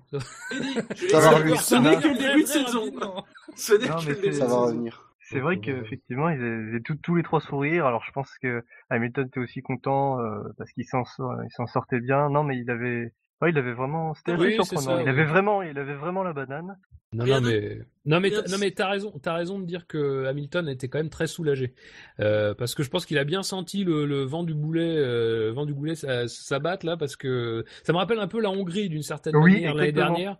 Il y a, même si du coup, c'est pas, voilà, c'est pas tout à fait pareil parce que Rosberg malgré tout finit devant lui, Euh, mais je pense que quand il s'est retrouvé coincé derrière Verstappen, euh, bon. il y a dû y avoir un sentiment de déjà vu et euh, sûr. finalement effectivement le drapeau rouge le remet dans la course et puis euh, la, la bonne gestion de la fin de course le, lui permet de voilà de, de, de pas perdre de points. C'est pas un Australie 2014 je pense que ça il est déjà bien content que ce soit pas le cas. Donc euh, voilà. Il y a c'est c'est un 7 à 0 donc euh, c'est pas c'est pas rédhibitoire. Et puis c'est une longue saison. Donc euh, c'est pas la peine Oui. tout de suite de se mettre dans des mauvaises dispositions euh, mentales. Et puis Bah, c'est après- un triple champion du monde qu'on a déjà vu. Donc euh, voilà il y a pas Oui. Puis de toute façon, euh, après son départ, arrivé de... deuxième, je Oui, pense oui, qu'il doit être voilà. quand même content, hein, Mm. Hamilton, parce que c'est... il sauve très bien les meubles. Voilà. Bon après sur la course de Rosberg, euh... ce qui, on était quand même sur Rosberg. Euh... Bah moi je suis assez, je suis assez satisfait de... déjà parce que franchement après euh, tous les essais libres, tout le monde n'arrêtait pas d'en rajouter. Ouais ça y est Hamilton, euh, il, il prend les deux, il prend le dessus. Rosberg euh, dès que ça compte, euh, dès que ça compte il est pas bon, il est derrière. Bah voilà, il vient de prouver que non, il, il est quand même capable de gagner des courses, là, même quand ça compte. euh, Ça, moi j'en Ouais, pas. ap- ouais. Après, je je dis pas que Rosberg est pas capable de gagner quand ça compte. Hein. Euh, en 2014, même s'il y a eu des circonstances, euh, il a quand même été dans la lutte pour le titre jusqu'au bout, en gagnant notamment l'avant-dernière course sous une pression intense de son équipier. Donc, euh, euh, il, il a déjà euh, prouvé qu'il pouvait le faire de manière euh, euh, pas ponctuelle, mais en tout cas il pouvait le faire sur une course, sur plusieurs courses. Après, je pense pas que ce soit la bonne course pour juger, euh, parce que Bien même sûr. si euh, voilà, même si Hamilton c'est c'est pas la course de sa vie, je pense qu'on peut dire pareil de la course de Rosberg, même si une victoire c'est toujours une course qui a été bien menée. Et puis il a bien géré la fin de course puisque visiblement il avait des problèmes de frein, donc il a quand même bien géré la fin de course. Euh, voilà, donc euh, après faudra voir. Euh, Moi j'attends impatiemment un vrai duel, euh, enfin la possibilité d'un duel et peut-être la possibilité d'ailleurs d'un duel euh, à, à quatre, j'ai envie de dire, euh, avec Oula. nos amis de Ferrari. Donc euh, donc voilà. Ouais, donc à 3 quoi. À à 4, à quatre. 4, à 4, À à quatre. 4. Laissons le bénéfice À du quatre. doute. J'ai envie de dire, il est quand même mal parti, hein, niveau points. Ah, ça oui, c'est sûr. Rien d'autre à rajouter sur Rosberg? Non, mais enfin, il- bon rythme de toute façon à partir du moment Oui. où il s'est retrouvé, euh, euh, lorsqu'on a pu, on a pu avoir enfin une comparaison Rosberg-Hamilton, lorsqu'ils avaient tous les deux la piste dégagée euh, en médium, bah, l'écart était stable, donc euh, intéressant. Et puis c'est bien, belle réaction quand même après un début de week-end compliqué. Euh, voilà, je pense que ça va lui faire du bien de commencer comme ça, parce que du coup ça va pas le casser dans sa dynamique. Euh, il fallait vraiment passer ce cap de la première course et euh, le fait qu'il ait gagné, c'est ça peut être bon pour lui, euh, pour le moral. Et donc Ouais. le vainqueur cette semaine au classement du SAV, il est aussi le pilote qui a été nommé pilote de la course, hein, au nouveau Cocorico. vote. hein, euh, Non, du jour, du jour, attention, le, le, le, le- comment, le Oui. tour des pilotes euh, avant le, le Grand Prix compte aussi. Euh, Ah. toute, sa matinée a compté aussi, son petit déjeuner, euh, son échauffement, non, non, euh, pilote du jour. son plat de pâtes. Excellent, euh, ouais. prise de, de céréales, euh, Ah bah attends, non, mais, alors, renversement dans le bol. c'est ça, c'est ça. Quand il est revenu dans les stands, il a serré la main de tout le monde, quasiment eu un petit mot pour tout le monde, ça compte aussi. Pilote du jour, attention. Il a marqué 76 points en n'ayant reçu aucun vote négatif. Je vous rappelle, il y a 78 votants. Ouais. Pour vous dire à quel point ça a été unanime, le pilote As, c'est Romain Grosjean qui amène donc avec sa sixième place les C'est premiers le points à Joker l'équipe de Haas. As euh, Bravo. dès sa première course. Ah oui, bravo As, et bravo Grosjean. En plus, tu vois, c'est pas une dixième place, c'est une Oui, sixième. c'est vrai. Et Oui. mais sixième, ça a toujours rapporté, ouais, ça a toujours rapporté des points en F1, quoi. C'est vrai, c'est Oui, vrai, c'est vrai. c'est vrai, Bien, bien, vrai. bien vu. c'est vrai. Mais C'est vrai qu'il faut signaler parce que effectivement. En, il- 2000, en 2002, il aurait eu un point. Eh oui, Oui. C'est bah, il, intéressant. fait, il fait comme Et ça aurait été génial 2002, hein. aussi. Ah bah ça aurait été très beau. Ouais. Euh, comme Weber d'ailleurs en, en son temps avec Minardi. Ouais, mais c'était pas les débuts de Minardi. Non non mais c'était des- c'est bon c'est pas Minardi. Non ne parlons pas de Minardi. Oui, non, Euh, vrai, c'est un. non mais euh, bon après Grosjean va pas non plus euh, faire euh, voilà. euh, c'est sûr qu'il n'y a pas de drapeau rouge. euh, voilà on n'est pas c'est Bah, pas il la fait fête. euh, Il n'y a pas de changement de pneu, il le fait pendant le drapeau rouge. Oui, oui, non, mais voilà, c'est ça. Il, a, fait pas d'arrêt au stand, lui. Hein. Euh, ça, ça facilite les courses de gagner 20 secondes. Euh. Mais euh, non, non, mais après, euh, de toute façon, il est bien placé au moment du drapeau rouge. Il est sur une, enfin, il fait durer, il fait durer ses pneus. Voilà, déjà en étant parti entendre. C'est le relais le plus long à entendre du. Donc il a quand même ce mérite-là. Hein. À un moment, la chance aussi, ça se provoque. hein. C'est le relais le plus long à entendre. Donc voilà. Puis bah après, quand il est en médium, une fois en médium, il est indépassable. Euh, donc euh, voilà, il y a. Alors même si encore une fois, toutes les réserves qu'on a dit, euh, qu'on a pu évoquer avant, juste, avant dans le début de l'émission, s'appliquent aussi à Grosjean. hein, Il n'y a pas de raison. C'est quand même bon signe pour lui déjà, et puis c'est un excellent début qu'il est. Il avait était dit dès les qualifs hein, que la voiture elle valait beaucoup mieux que sa place. C'est ça. Mais oui, et ça se voit. Je, c'est, Et c'est je bien voulais rappelé. juste Et, revenir et je sur, euh, m'auto-corrige et je vois que Gus Gus a fait la remarque. Dans les années 50, il n'aurait pas marqué de points puisqu'il n'y avait que les 5 premiers. C'est vrai. Euh, oui, je voulais juste revenir sur les qualifs parce que euh, au niveau du potentiel de Haas, on a vu en Q1 Gutiérrez, euh, il finit son tour. Alors il n'est pas comptabilisé son tour, mais il fait 26-6, ce qui l'aurait placé, je crois, dans le top 5 ou dans le top 6 à ce moment-là de la Q1. Et Grosjean, euh, ça corroborait les, propos de, Grosjean qui disait qu'il était en amélioration d'une seconde 8 euh, par rapport à son chrono précédent.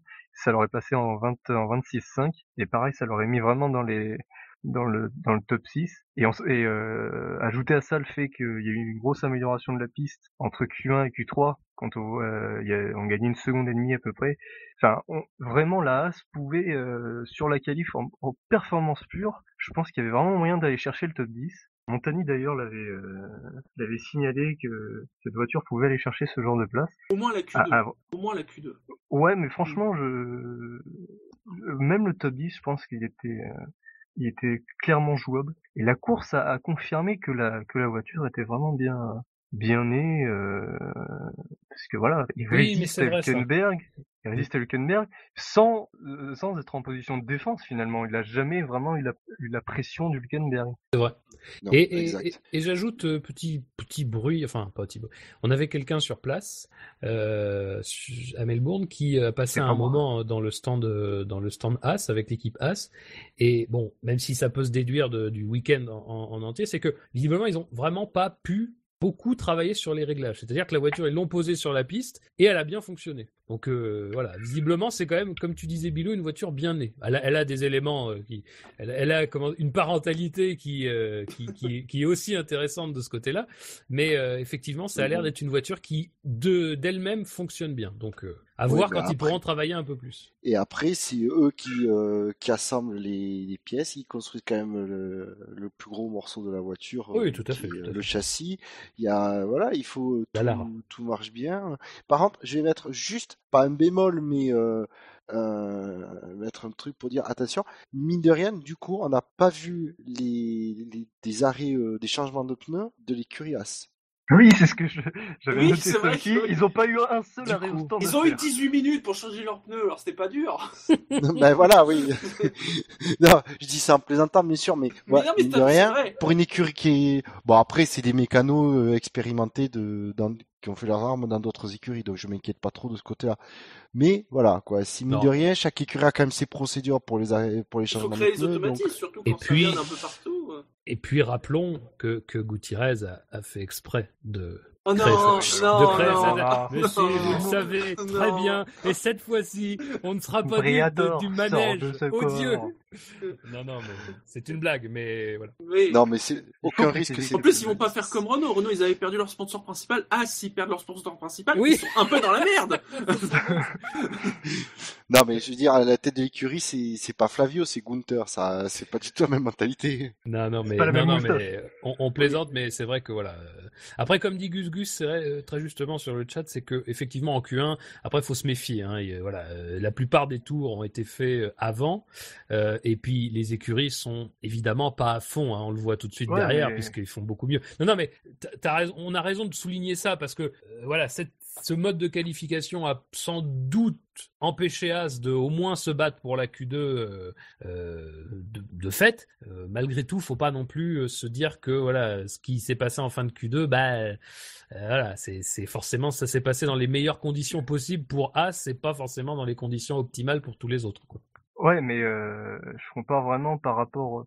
Je, je dis vraiment l'analyse de ces qualifs, c'est que le chrono qu'il aurait pu faire à ce moment-là, ça l'aurait placé sixième ou voire oui, cinquième, je sais plus. Et donc c'est pour ça que je dis top 10 pour élargir un peu parce oui, il y a des potentiels d'amélioration. Et faut noter que voilà l'amélioration, l'énorme amélioration de la piste entre Q1 et Q3.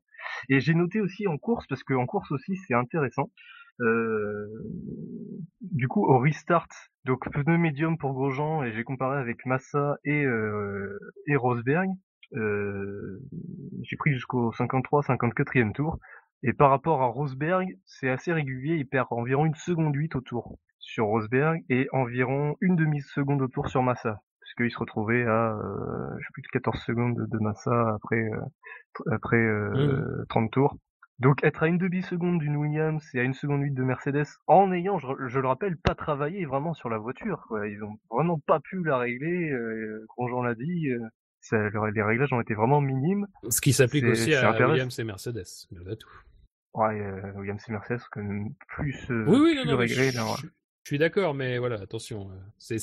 personne n'a vraiment pu beaucoup travailler. Et Grosjean encore moins, puisque justement il a Grosjean eu cette, de, demi-heure effectivement en, en, en EL3, mais voilà.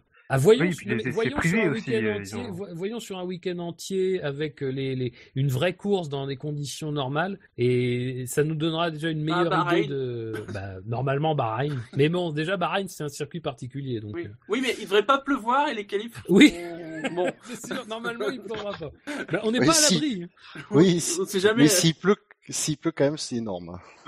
Non, c'est réser- c'est réservé euh, la pluie dans les Émirats Arabes Unis, c'est réservé qu'au MotoGP. C'est-à-dire, Ça, ça n'intéresse pas la Formule 1. Bon. Quelque chose à rajouter euh, sur la course de oui. Grosjean Oui. pour- Euh, bah, c'est une nouvelle écurie, As, et mine de rien, bah, stratégiquement, bah, ils ont fait la, ils ont choisi la bonne solution. Alors, ils ont eu de la chance que le- la neutralisation tombe au bon moment, mais déjà ils partent en, en tendre. Euh, je pense que c'était effectivement mieux de partir en tendre qu'en super tendre euh, quand on était aussi loin sur la grille. Et ça, il y a, tous les pilotes ne l'ont pas fait, tous les pilotes du, du fond de grille. Et, puis- et stratégiquement, ils ont, voilà, ils ont fait ce qu'il fallait, ils ont chaussé les médiums. Donc déjà, il y a une, une certaine intelligence euh, stratégique euh, de l'équipe. Et puis, euh, faut noter aussi la fiabilité, parce que franchement, moi, honnêtement, je pensais, je pensais pas que As allait finir la course. Euh, je pensais qu'il y aurait un problème technique parce qu'ils étaient franchement pas vraiment préparés niveau fiabilité. Et euh, je suis agréablement surpris que la voiture est tenue euh, en étant à fond, on va dire. Donc c'est positif. Mais, mais on en parle beaucoup depuis même les essais hivernaux. Il y a, il y a une espèce de qualité globale qui a- l'air bonne, j'ai envie de dire, euh, sur les Oui. voitures.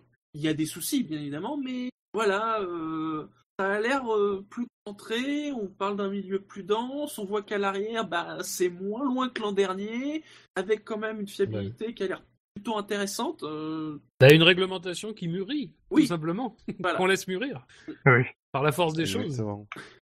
Et forcément, euh, c'est ça converge. Du coup, moi, ça me donne qu'une chose, c'est qu'on soit à Bahreïn pour voir, euh, Oui, dans des, que ça, tout ça dans des conditions plus normales. ça crée une impatience. Oui. Voilà. Surtout que c'est un week-end euh, relativement normal, donc on pourra quand même euh, dormir. Parce que déjà, oui. Oui. c'est un, c'est un plus euh, qui n'est pas Non. négligeable. Par Ah, contre, on bah, pourra pas faire la sieste. Ah, ça c'est sûr. Bah si, pendant la course. Oui, bah oui, il faut rééquilibrer tout de suite. Oui, on est à Bahreïn quand même. On- peut pas avoir des belles courses à Bahreïn tous les ans, les gars. hein. Il y a un moment, il faut que ça redevienne normal. Moi, je dis après Bahreïn 2014, on aura Bahreïn 2016. Et donc, Et sinon, euh, Ouais, ju- termine. juste pour conclure, euh, oui. Euh, c'est vraiment très important pour As d'avoir marqué les, ses premiers points tout de suite, euh, dans des conditions où il fallait être opportuniste. Il disait voilà, il faut être opportuniste dans les conditions, et ils l'ont été tout de suite dès la première course. Ça va Oui. vraiment enlever de la pression euh, à toute l'équipe qui m'a, qui bah, mine de rien a accompli son premier objectif de l'année. Et donc euh, voilà, c'est bien de, il faut savourer ce moment-là. Il faut quand même euh, se préparer parce qu'il y aura des moments plus difficiles. Oui. Euh, et là, il va falloir. C'est là où aussi on verra la capacité de l'écurie à se sortir des situations un peu moins, un peu moins Mm. bonnes. Mais c'est très bien d'avoir commencé comme ça. Ça enlève une la pression. contrainte en tout cas qui, voilà, c'est c'est bon. Ils ont marqué des points, c'est fait. Ouais, ouais, tout à fait. Et puis c'est et puis et c'est un une très bonne chose pour euh, augmenter augmenter la- l'attrait de la F1 aux, aux Tout à États-Unis. fait, tout à fait. Et donc Grosjean est notre premier leader au championnat? Et oui, C'est quand même. C'est pas la première fois qu'il gagne une course, vous savez. Non. Non. non. Il avait déjà gagné, euh, je pense, Japon Ah, 2000 Bel- ou en Belgique? 2013. Ah oui, oui. Belgique Japon l'an dernier 2013. euh, Oui, oui, Belgique l'an dernier, tout à fait. Belgique 2012. Ah oui. Ah oui, 2012, il avait Oui, gagné bah oui. les cœurs, en tout cas. Encore un moment où Alonso a quand même. euh, quand, on fera, quand on fera toute la carrière d'Alonso, quand même, il y a eu des moments. euh, Ah oui, oui. Waouh Il, a- il en a eu de belles. Hein. On a eu de belles. Donc Grosjean est leader au classement du SAV avec 9 points, devant Rosberg 6, Vettel 4 points, Ricardo 3 points, Palmer est à 2 points, il est 5 Après, bon, on va dire qu'ils sont tous à égalité. Verstappen est 21 e avec moins 1 point, hein, et puis Gviat, il, est hors classement. Au niveau des équipes, Ferrari est premier avec 9 points. Mercedes est à 6 points. Comment Non, Ferrari ce que je dis, c'est As Ferrari. Oui. C'est- Ah oui. mais c'est As. Oh, c'est quasiment la même chose. Mercedes, Ah non, parce que Raikkonen, Raikkonen rapporte pas de points, du coup. Donc. oui, Mercedes est deuxième avec 6 points. Ferrari est troisième avec 4. Euh, Red Bull est quatrième avec 3 points, tandis que Renault est cinquième avec 2 points. Et euh, bah, Toro Rosso, ils sont derniers avec euh, moins 1 point, bien évidemment. D'ailleurs, euh, Raikkonen peut-être. Raikkonen il devrait peut-être échanger avec Gutiérrez pour pouvoir finir les courses. Non, mais ça devient méchant là. Oui, ça devient méchant. Ça devient, ça, ça. Cette émission, elle commence à, voilà. Bon. Ça y est. Je- Écoutez, je ne viendrai plus dans le SAV. Au niveau de l'autre classement, bah, bien évidemment, c'est le classement de la course. Donc, Nico Rosberg devant Hamilton, Vettel, Ricciardo, Massa, Grosjean, Hülkenberg, Bottas, Sainz et Verstappen ont marqué des points. Au niveau des constructeurs, Mercedes, bah, c'est déjà un doublé quand même. Eh oui. hein. 43 points. Ferrari est deuxième avec 15 points. Red Bull est la troisième force du plateau avec points. Non, c'est Williams. Non, c'est Williams. Oui, mais si vous voulez les tableaux là, comme ça, au milieu. Williams est troisième avec 14 points et Red Bull est quatrième avec 12 points. Force India a 6 points. Toro Rosso est septième avec 3 points. Et As est cinquième avec 8 points. Les, les 8 points, euh, comme le dit le signal euh, Spider, les 8 points de Haas paraissent déjà compliqués à rattraper pour Sauber et Manor. Euh, ouais, pour plusieurs d'entre elles, euh, ouais, euh, ouais, Sauber et Manor, ouais. Que Manor va savoir. Sauber, Ah, t'as plus d'espoir en Manor qu'en Sauber, toi. mais Sauber, je sais pas s'ils finissent la saison, c'est ça le problème. Oui, c'est vrai. Ça y Ouais. est, t'as tué l'ambiance, Shinji. Ouais, genre, genre, il y a plein de fans de Sauber dans cette émission.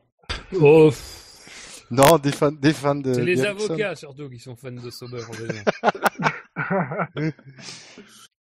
Lesquels avocats Ceux qui les défendent ou ceux qui les attaquent Tout le monde. Ceux qui les mangent. les deux, les deux. Spécialistes du droit du travail, tous. On va passer au fait marquant, messieurs. Allez. Eh oui.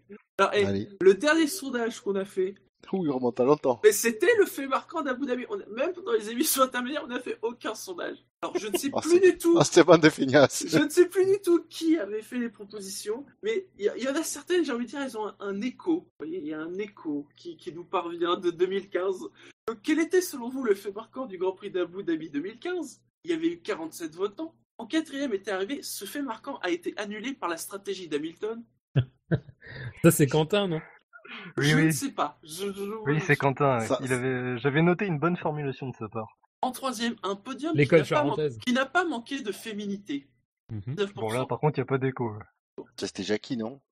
Ah, c'est parce que ça, ça veut rien dire, donc pour toi, c'est forcément Jackie. Bah ouais. Pas faux.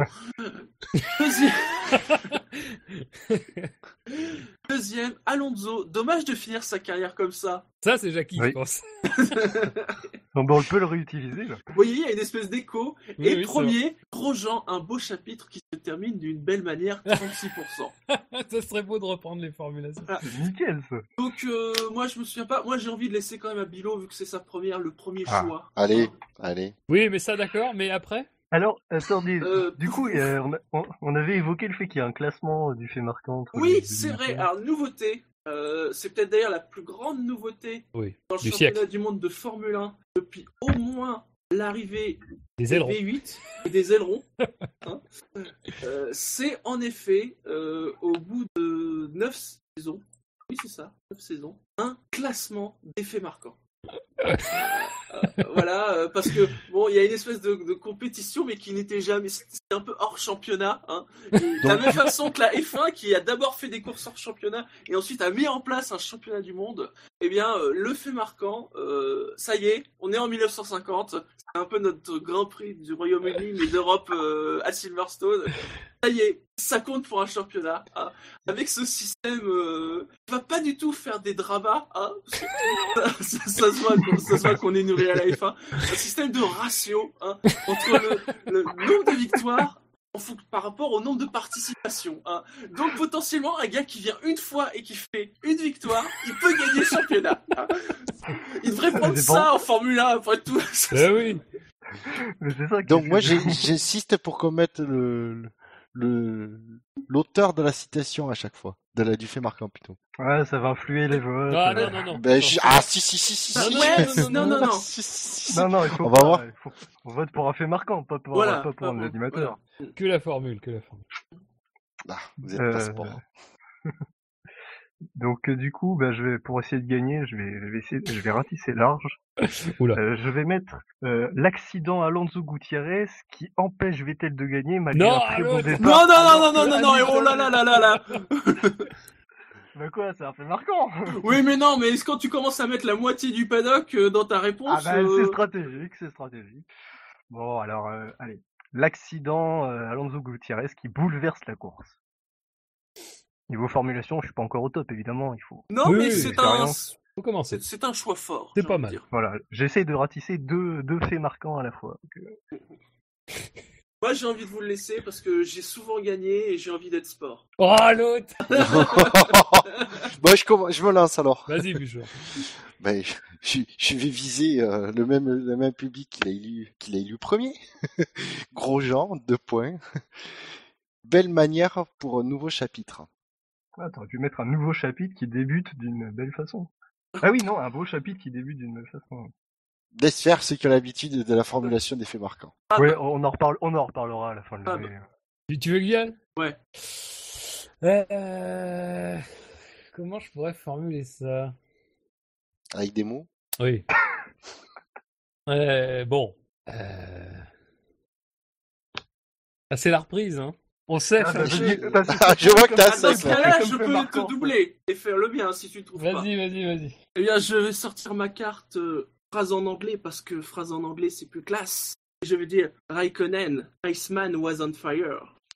Oh. Non, ça va, t'as été sport, t'as Oh. pas voulu gagner. Oui, c'est clair. Euh, Non, parce Ou- qu'on sait que la... Je peux faire un truc de salaud, hein, ça. Je peux Vas-y. partir sur un des, un, des faits marquants déjà cités, mais sous, sous un autre angle. Salaud.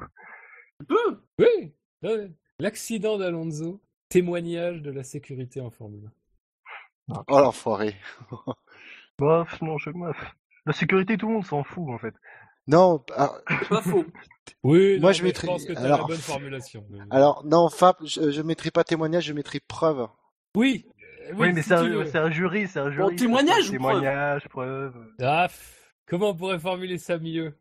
Oh puis non, allez, je non non, allez, je prends pas ça, je vais prendre autre chose, je vais prendre euh... C'est là où tu te, tu te sabordes tout seul. Hein, attends, non mais bon, Ferrari. Ah non, le rouge. a- euh, euh, Attends, Faudrait, faudrait, faudrait faire comme en té- faudrait faire comme en tennis, faudrait euh, faire un, un, un temps limité entre les. mais non, mais attends, euh, non, non, attends.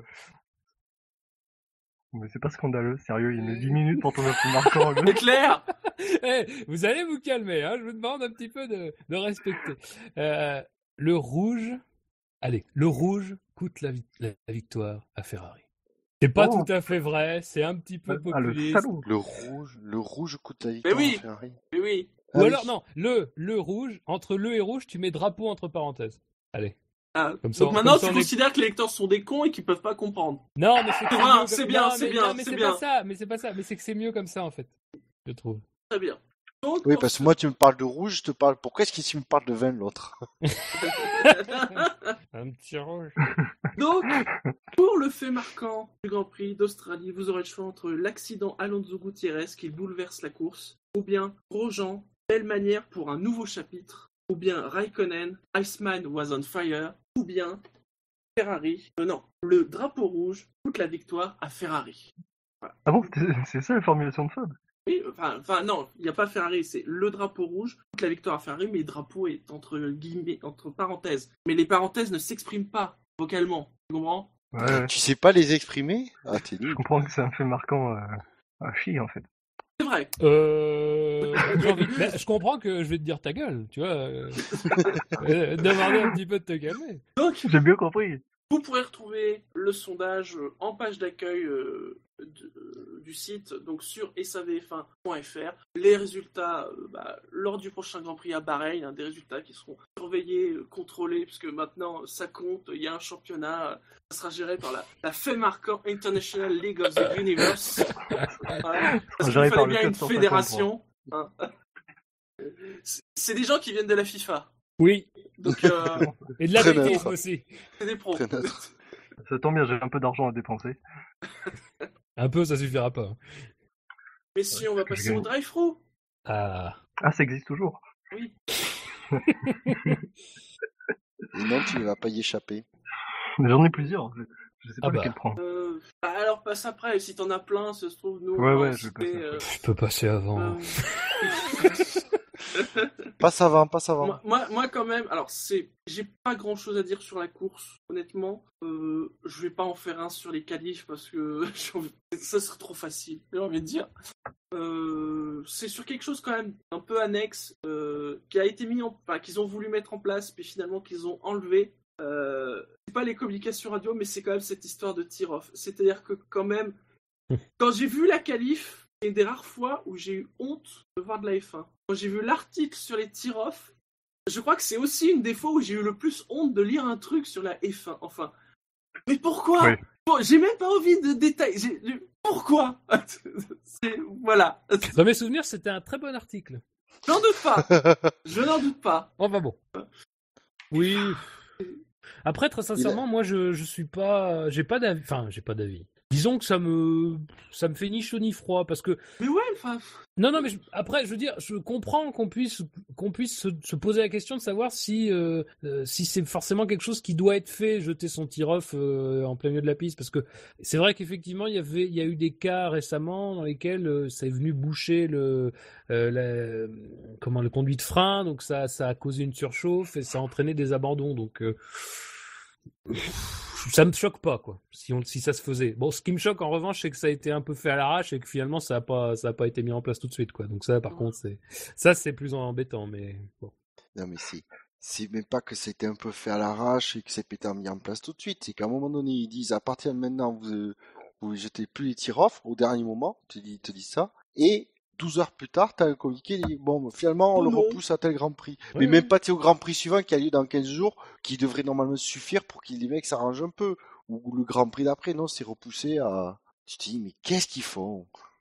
par contre ce qui est vrai ce vrai. que souligne Gus Gus sur le sur le chat c'est que c'est quelque chose qui qui qui n'est c'est une règle qui existe dans le code sportif international mais qui n'est pas appliquée c'est juste en fait ce que la décision une fois qu'elle sera appliquée c'est juste la juste application d'un règlement qui normalement devrait être déjà en place et sur lequel on a une, on a laissé se développer ce comportement qui consiste euh, à laisser euh, les tirs-off n'importe où euh, au risque que ça que ça peut prendre donc c'est pas quelque chose qui tombe de nulle part. Ça, semble, parce qu'en Formule 1, même les trucs qui ne tombent pas de nulle part semblent tomber de nulle part parce qu'ils font l'impression que c'est tombé de nulle part, mais c'est, vrai ce que dit Gus Gus, c'est que c'est pas quelque chose qui, enfin, c'est pas quelque chose qui a été décidé comme ça. C'est un règlement normalement.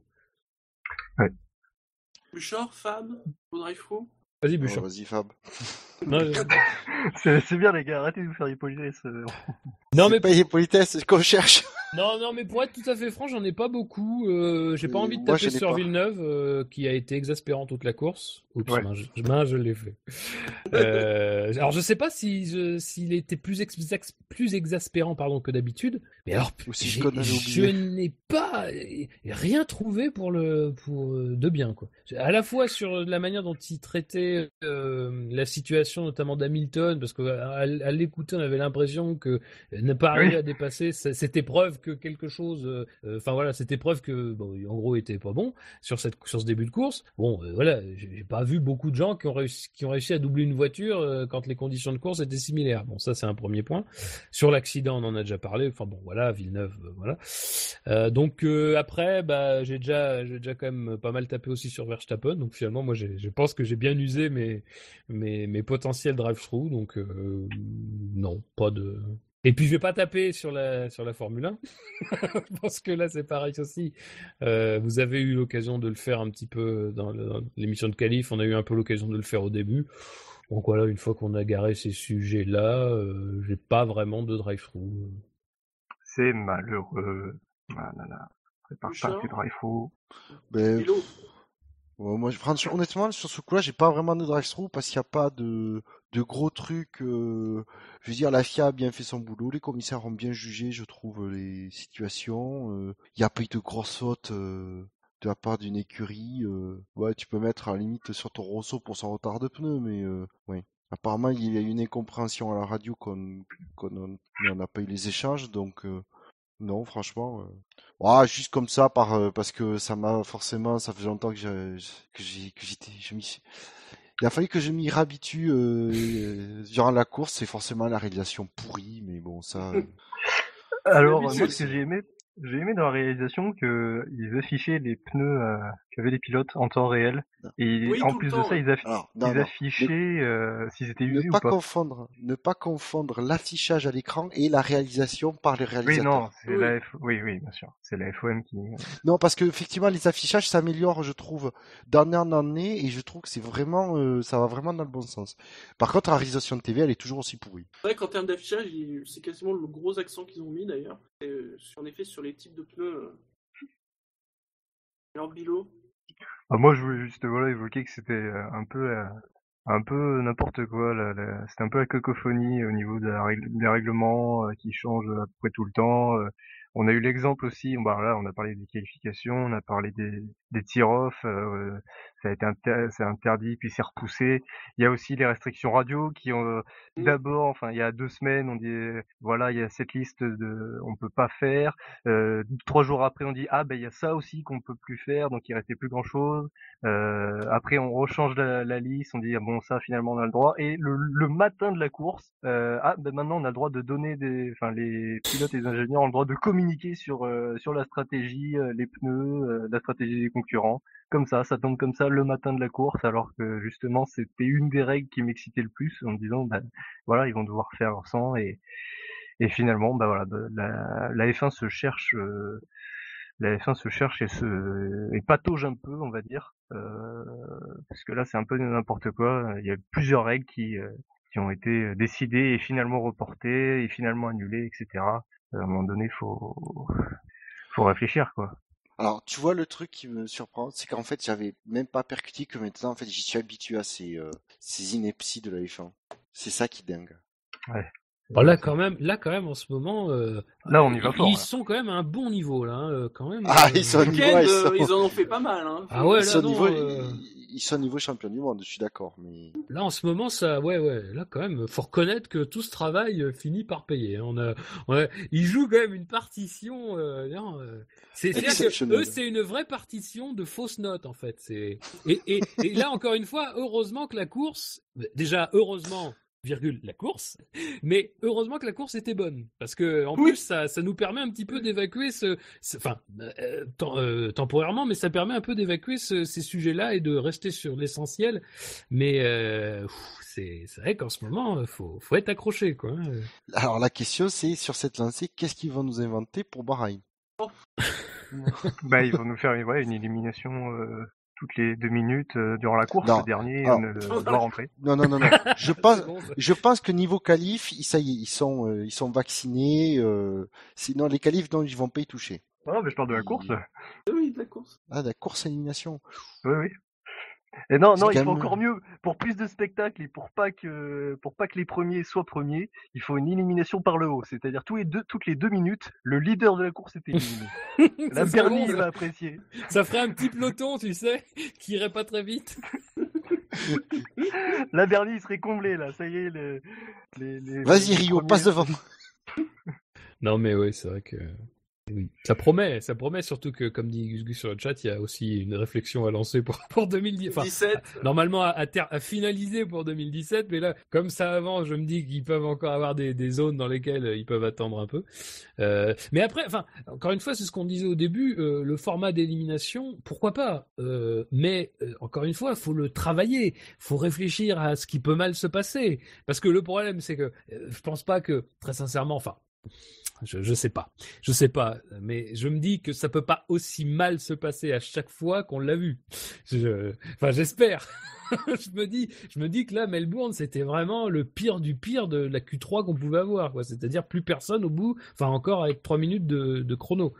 Euh, mais voilà, c'est quand même pas compliqué de se dire, euh, on se prend, allez, on se, mais, mais faut, quitte à changer en milieu de saison. Je suis vraiment pas fan de ça, mais s'ils veulent vraiment faire quelque chose, que, voilà, au moins on se donne la peine d'y réfléchir, de, parce que je rappelle, enfin, il me semble me rappeler quand que, que quand ils avaient fait le changement dans les années 2000, qu'ils étaient sur les qualifications à un tour, ça avait été changé en milieu de saison à un moment Ouais, donné, parce que justement, bah, au bout d'un moment, euh, même si moi je suis très fan de ce, de ce format-là. Il y a, voilà, ça, ça, ça, ça, n'allait plus.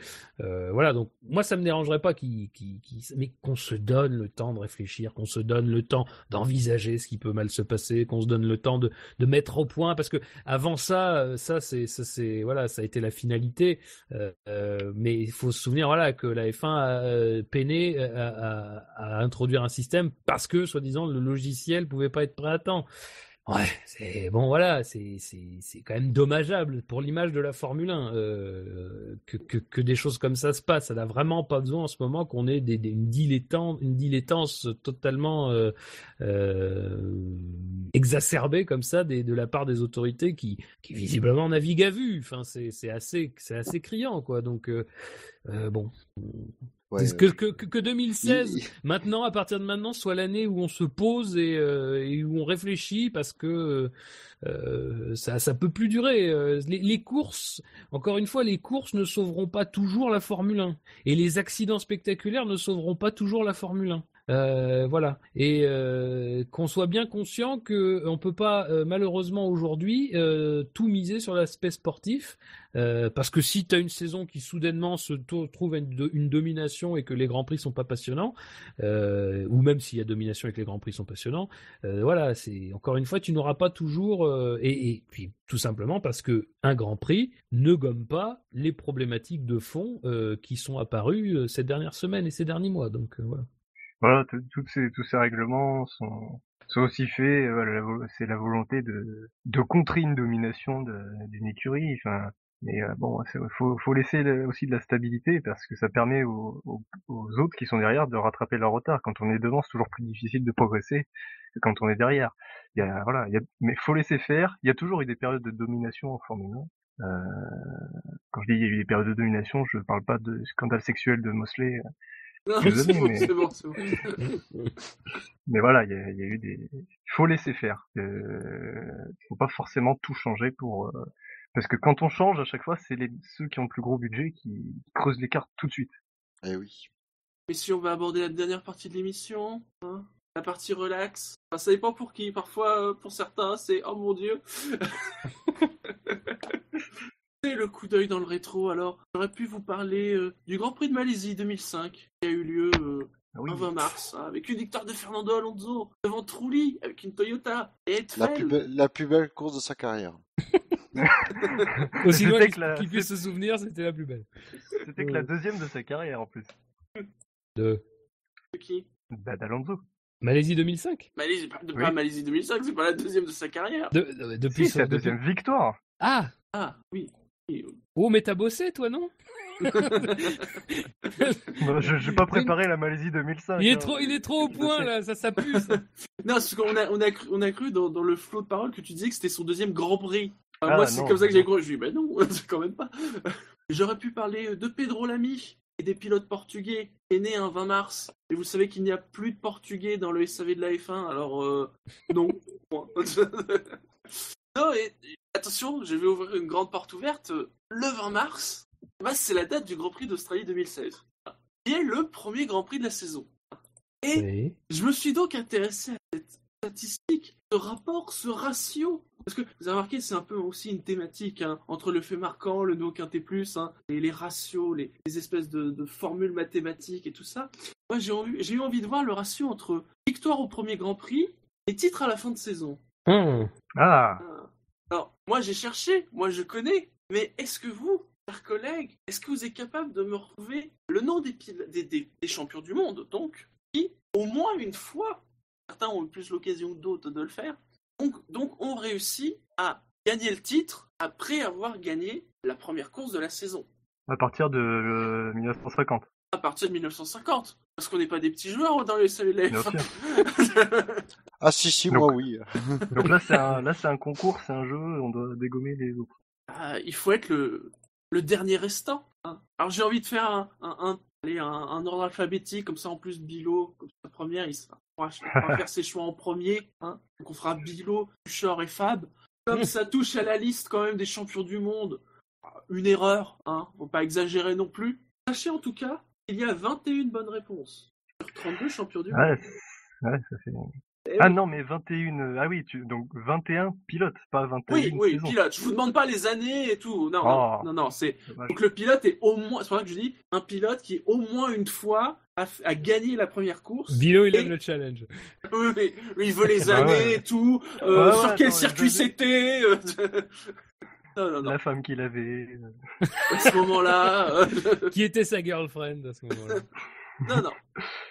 Euh... Est-ce que vous êtes prêts? Ouais. Bah, est-ce qu'on a le choix en fait? Je Non, vous n'avez pas le choix. C'est ça la vraie question. Bilo, Alors, euh, alors euh, Rosberg en 2016. Non. Euh, je veux dire, bah, forcément. Ah, oui, Hamilton en 2015. Et puis en 2008 aussi. Exactement, tout à fait. En 2008, euh, donc en effet, il gagne la première course en 2015 et pas en 2014, puisqu'en 2014, qui c'est qui avait gagné le Grand Prix d'Australie? Rosberg. Rosberg. Donc il est Bah 2 oui. sur 3, hein, euh, pas mal. Hamilton avait gagné le, le- le droit de, de casser le moteur en 2004. en 2000. Bouchard. Oh, de toute façon, Ah bah, parce qu'il a au début, dû le faire. au, dé- au début, c'est normalement super facile. Hein. De toute façon, Oui. de toute façon euh, je me doute qu'il a dû le faire au moins une fois, c'est Michael Schumacher. Oui, et on peut même dire que il ne l'a manqué qu'une seule fois. Ah ouais, bah ça doit être en 2003 alors, c'est la saison. Exactement. 2003. Vous vous souvenez en C'est le 2003 qu'il bordel. avait gagné en, bah, en Australie? Coulthard Écoute, hein, sinon, tous ces autres titres ont commencé par une victoire. Et Sur C'est 6 bon? sur 7, beau score. C'est pas mal, c'est pas mal. Euh, je vais le citer parce que ça te fera plaisir. Kimi Raikkonen. Eh oui, Kimi Raikkonen en 2007. Tout à fait. Bah, Sébastien Vettel, alors en 2011. Et, et c'est tout. Les trois autres années, ils gagnent pas le Alors, premier Grand Prix. Je précise pour le auditeurs, je ne demande pas les années. hein. C'est juste Bilo qui est très Bah très oui. fort et qui étale sa science. hein. Je précise. Bilo, c'est pas un team player, il te fait pas briller, Shinji. Alors que Ah bah non, non, ça... c'est tout ce qui te reste dans les jeux, euh, l'animateur, C'est expliquer les trucs. c'est ça. Terrible. Tandis, tandis que moi, je, revalorise, je, je, je- je revalorise mes collègues du SAV. Mais c'est en effet, mais Bilo a parfaitement raison. En effet, sur ces quatre titres, il n'y a qu'en 2011 que Vettel a gagné la première course, puisqu'en 2010 c'était Alonso, en 2012 c'était Button et en 2013 Raikkonen. Alors, Oh, comme il se la pète, l'autre. Qui en 2013 Raikkonen, Ah, c'est bien ce qui me semble. Ça fait trois ans, là, qu'il a gagné la course. Bouchard, Hmm. Euh, Niki Loda. Niki Loda. Oh là, il remonte loin, lui. Pourquoi pas Niki Loda en 19 a été titré en 1975, mais c'est Emerson Fittipaldi qui a gagné la première course. Niki Loda a été titré en 77, mais c'est Jody Scheckter qui a gagné la première course. Niki Loda a été titré en 1984, mais c'est Prost qui a gagné sa première course. Donc non, Loda, sur ces trois titres, n'a jamais gagné la première course de la saison. Bouchard, tu fais une erreur. Donc là, il est éliminé, là. Non, Non, quand on dit qu'on a droit à une erreur, c'est que, voilà, t'as droit à une erreur, mais tu continues. J'avais pas, j'avais pas entendu tout à l'heure. Euh, je vais aller euh, chercher le loin, très loin, très très loin. C'est le tout premier. Euh, c'est Farina. J'aime bien le gros blanc, là. Un gros blanc qui, qui est dû en fait au, fait que Shinji a, a le micro coupé. Oui, oui. Donc, je vais répéter ce que vous n'avez pas entendu, mais en effet, Farina a gagné la première course en 1950 et le titre. Euh, bah, moi, je vais rester dans la facilité. Euh, euh, Alonso en 2006, parce qu'en 2005, c'était pas lui. Et en effet, puisqu'en 2005, c'était Fisichella, mais en 2006, c'était bien lui. Mais tu devrais pas, en fait, euh, dire euh, qui a gagné, euh, préciser. Comme ça, au moins, ça laisse le doute. Ah bah oui, mais ça, ça dépend, laissez-moi... Faut que j'essaie de varier et tout ça. Kilo, il arrive, il veut des règles, machin. Des, Ah bah attends, je veux T'es que pas le fantasy il- ici, tu ne gagneras pas à chaque fois. Il n'y a pas de réclamation, hein. Ah, même si, je, même si je veux pas être méchant, Fabé Bouchard, mais c'est mal barré. Mais c'est un avis qui que moi.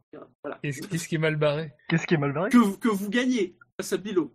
Ah, mais Oula, moi, j'avais même me pas l'espoir de gagner, je te rassure. la hein. Bouchard, euh, On verra. il a plus le droit à l'erreur.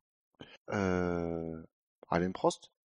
Ah, Sur quatre titres, il a bien quand même dû euh, gagner. Je me dis aussi. En 93, oui, il a gagné. Oui, il a gagné. Ah.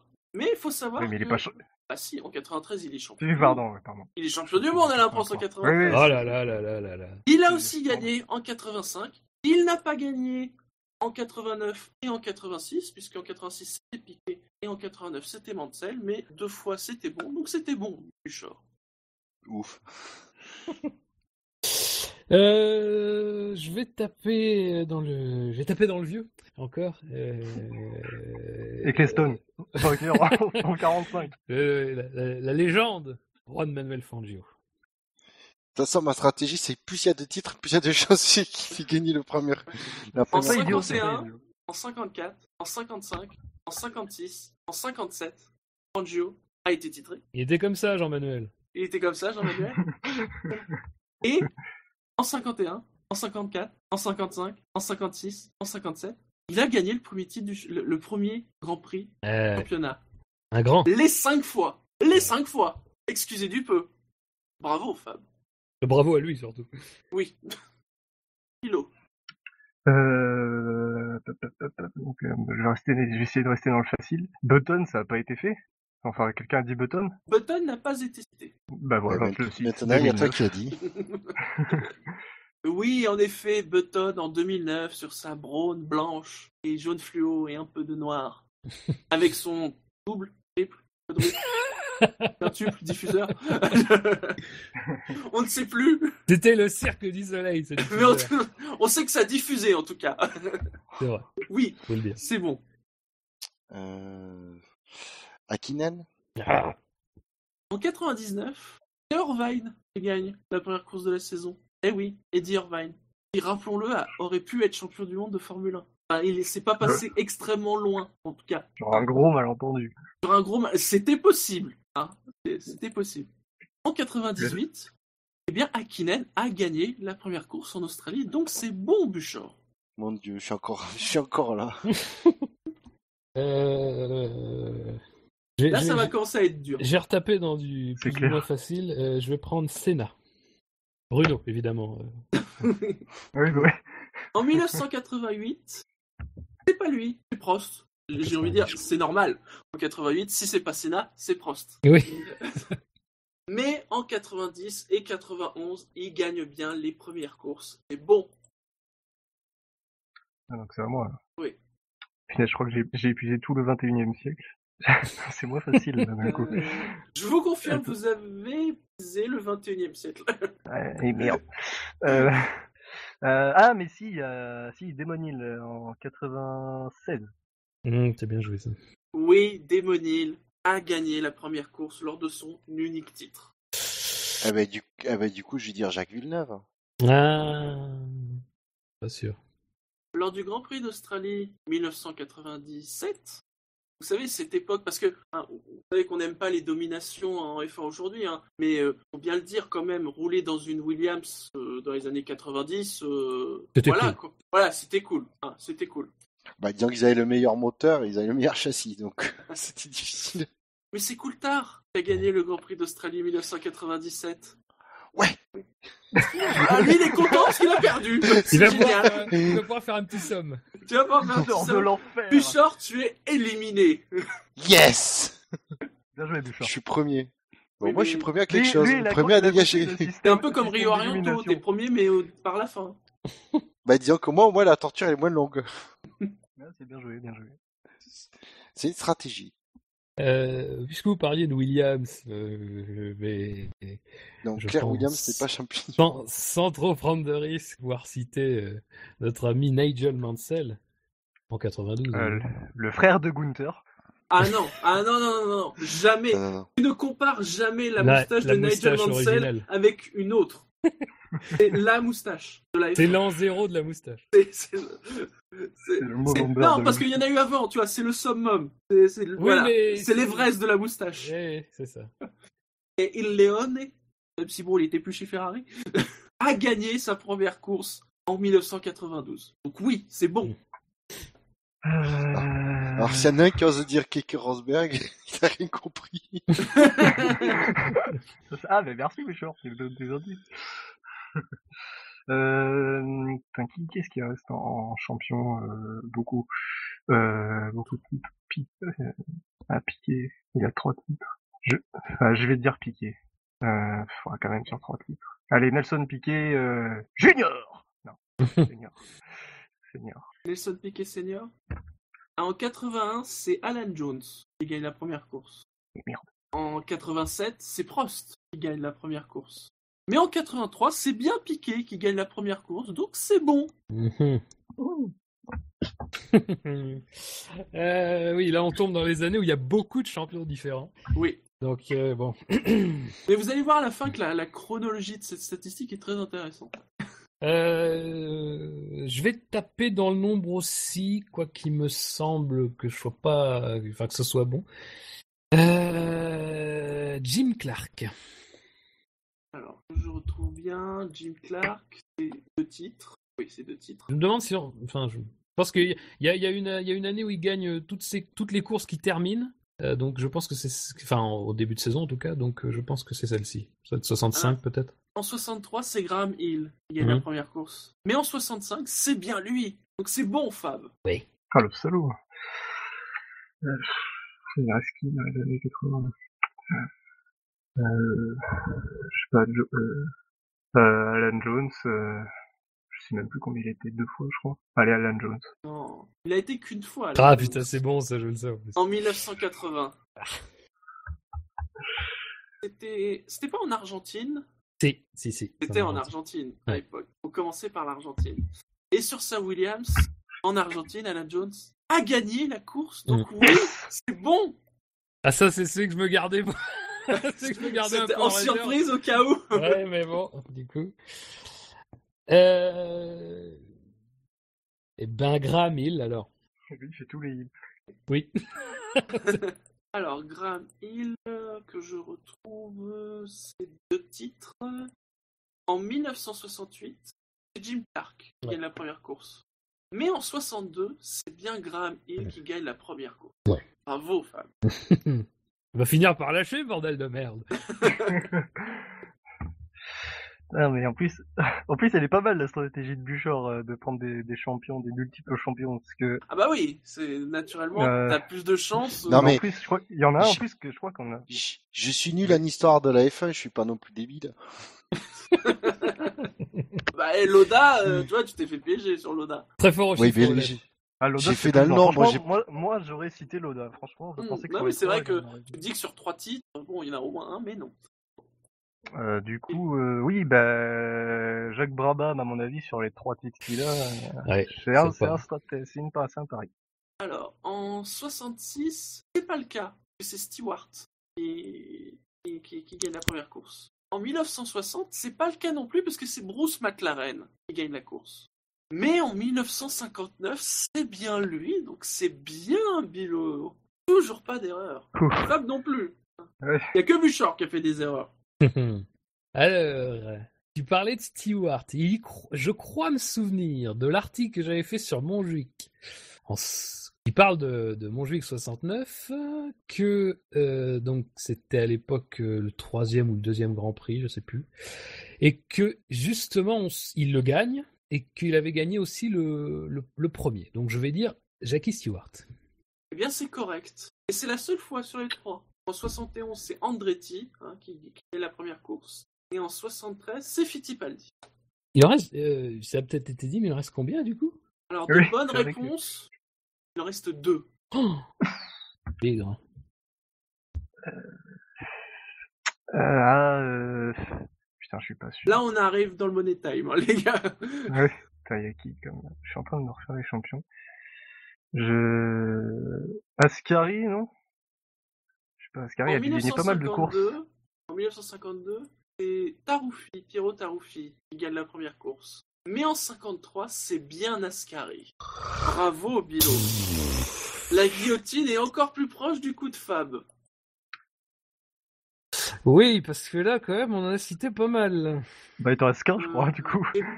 Oui, non, mais je veux dire de champion du Il y en a un bon et euh, déjà, il y a quasiment plus que des pilotes à un titre. hein. Ah, oula, oula, je porte réclamation. Shinji me donne des indices. euh. Non, mais enfin, de toute façon. Je ne vais pas plus loin que ça. hein. Euh, bah, alors, donc, on a cité. Vous, vous m'accordez un tout petit délai de réflexion quand même parce que. Ouais, ouais, parce que là, oui. Je voudrais, Ouais, faire- c'est vrai. je voudrais voir la liste en fait et essayer de déduire. Parce qu'on en a quand même avancé pas mal. Bon, dans les années 2000, on les a tous avancés. Dans les années 90, on les a tous cités.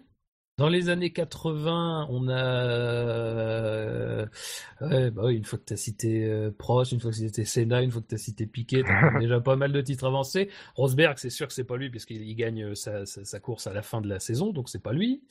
Euh, 80 donc c'est Jones, 79 c'est Scheckter. Ah, alors là Scheckter, je sais pas. Scheckter 79, 79, ça serait pas la saison de l'écurie Wolf? Non, ça doit être plutôt. Je sais plus. 78 Andretti, bah Andretti 78. C'est pas 77. euh, Merde, c'est qui, qui 77 C'est Loda, oui, Loda. Hunt, bah non, c'est pas Hunt. a- Hunt a pas gagné sa première course, c'est pas possible.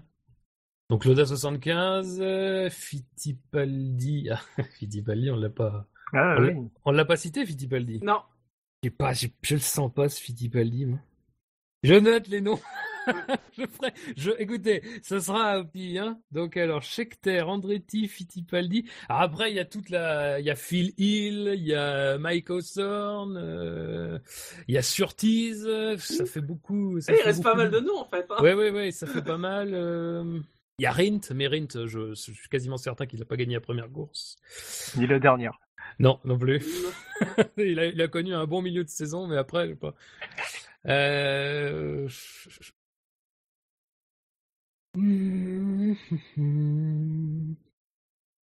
Bon, je vais tenter le nombre quand même. Hein. euh.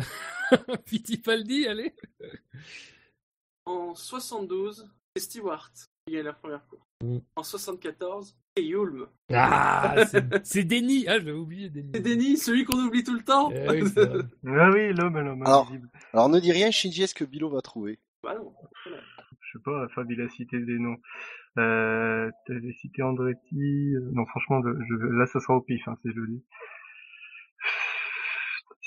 Je- je- entre Orson et euh, Andretti.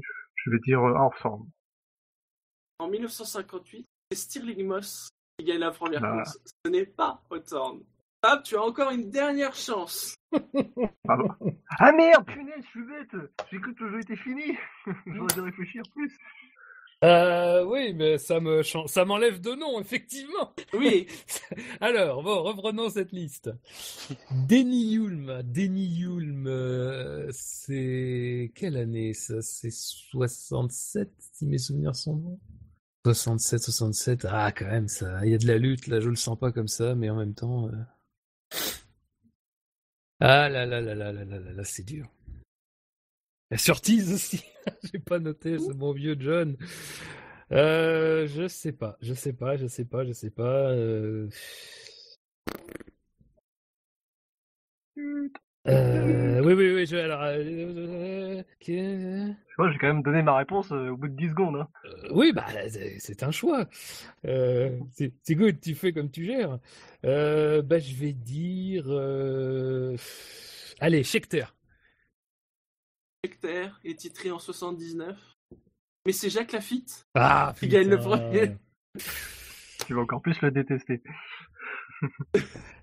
Ah, bah, j'aime bien. Jaco. Ineffable. Lafitte, Mais alors, tu as une dernière réponse, Bilo. La question, c'est est-ce que tu gagnes par forfait, par, on va dire par, euh, par forfait des autres, ou est-ce que Ouais, tu vas arriver à trouver le dernier? Bah, du coup, j'ai j'ai hésité entre, j'ai hésité entre euh, Orson et Andretti, donc euh, je vais tenter Andretti. J'ai pas pensé à Sortis, mais bah, allez, je vais dire Andretti. Andretti est titré en 78 et au Grand Prix d'Argentine 1978. Eh bien, c'est bien Mario Andretti qui gagne la première course. C'était bien le dernier nom. Bravo, bien joué, bien joué. Bah, enfin là, c'était au pif, hein, vraiment. Je, Ah oui, mais ça compte, ça compte. Et il en restait encore quelques noms. En fait, quand on regarde la chronologie de, la statis- de cette statistique, en fait, dans les années 50, mais c'est sans doute dû à la relative courte durée des championnats, euh, à, euh, notamment avec Fangio, à chaque fois, sauf donc Ascari en 52, et il gagne la première course et il gagne le championnat. Et après, il y a en effet un- une espèce d'énorme trou d'air entre 58 et 89, où quasiment, Ah oui. le gars qui gagne la, la- la première course n'est quasiment jamais titré. Il y a juste 59, 62, 65, 69, 78, vous voyez, pendant près de 10 ans, 80, 83, 85. Et alors par contre, à partir de 90, c'est pas complètement systématique, mais ça, ça revient beaucoup plus souvent. Ah, c'est l'ère des, des dominations, quoi. Voilà, il y a, il y a que 97, 99, 2003, 2005. Donc 2000... Alors Vettel, pour le coup, qui euh, fait beaucoup baisser la moyenne. Oui, c'est vrai. ouais. fait beaucoup baisser la moyenne. Ouais. Euh, donc quand même, euh, c'est devenu plus régulier que, en effet, vu qu'on est sur des périodes de domination, qu'un pilote qui gagne euh, la première course gagne le titre. Est-ce un signe pour Nico Rosberg? J'ai envie de dire, rendez-vous dans 10 mois. Rendez-vous dans 20 connaître- courses. Rendez-vous en 2014 Quand on va commencer à Ah. finir. Ah, ça a bien été ardu quand même. hein, euh, sur Ah la ouais, fin, c'est vrai. euh, C'est vrai. euh, c'est comme ça a fait l'effet que je pensais. C'est au début c'est très facile et puis à la fin ça devient très dur. Ah, non, beau jeu. Belle bagarre avec le club 153. Et- Ouais, et moi, en fait, on a beaucoup que de dans son. Sauf Shinji. On arrive à la fin de l'émission. Les rappels habituels. Le SAV de la F1, c'est sur iTunes, c'est sur la pod radio, sur la chaîne Beta et Gamma. Dans le cloud, c'est sur Facebook, c'est sur Twitter, le compte arrobase le SAVF1, c'est sur YouTube, sur Stand F1, sur Actu F1, sur Jackie et Michel, sur Marmiton, et Allociné, et bientôt sur jeuxvideo.com. C'est vrai. Parce que la F1 sur Internet, c'est sûr. SAVF1.fr. Point .fr. Parce que le SAV de la F1, c'est. C'est stable niveau réglementation. Ouais, pas, ça dépend. ça dépend. Mais c'est la Ça aurait famille. pu être plus stable. C'est long pour la première. C'est vrai, c'est long. vrai. Ça a été long, faut, le- faut bien le dire. Allez, on se donne rendez-vous. A priori, il y aura une émission d'actu la semaine prochaine, sans doute. Oui, c- Non. normalement. Oui, pour les Normalement, nouvelles inventions, pour les nouvelles inventions de la FIA. Oui, ah, Si l'actu le justifie, donc euh, suivez un peu l'actu, vous, vous pourrez voir si si on fait une Si on a émission. de Mais on quoi vous préviendra de toute façon. Et sinon, bah, rendez-vous aux prochaines courses à Bahreïn. Eh oui, Bahreïn, hein. On verra. Espérons que ça continue sur la même lancée. Hein. C'est tout ce qu'on peut souhaiter. Ah, qu'il y ait Oui. euh, encore plus d'accidents. euh, Ah non, non, je non, voyais pas les choses pas. comme ça. Mais... Pas comme ça, pas comme ça. Encore plus d'élimination. Allez, Ah bah. bonne soirée, bonne journée, comme d'habitude. Bonne soirée, Et bon, ciao bon à tous. dodo. Ciao. Salut à tous.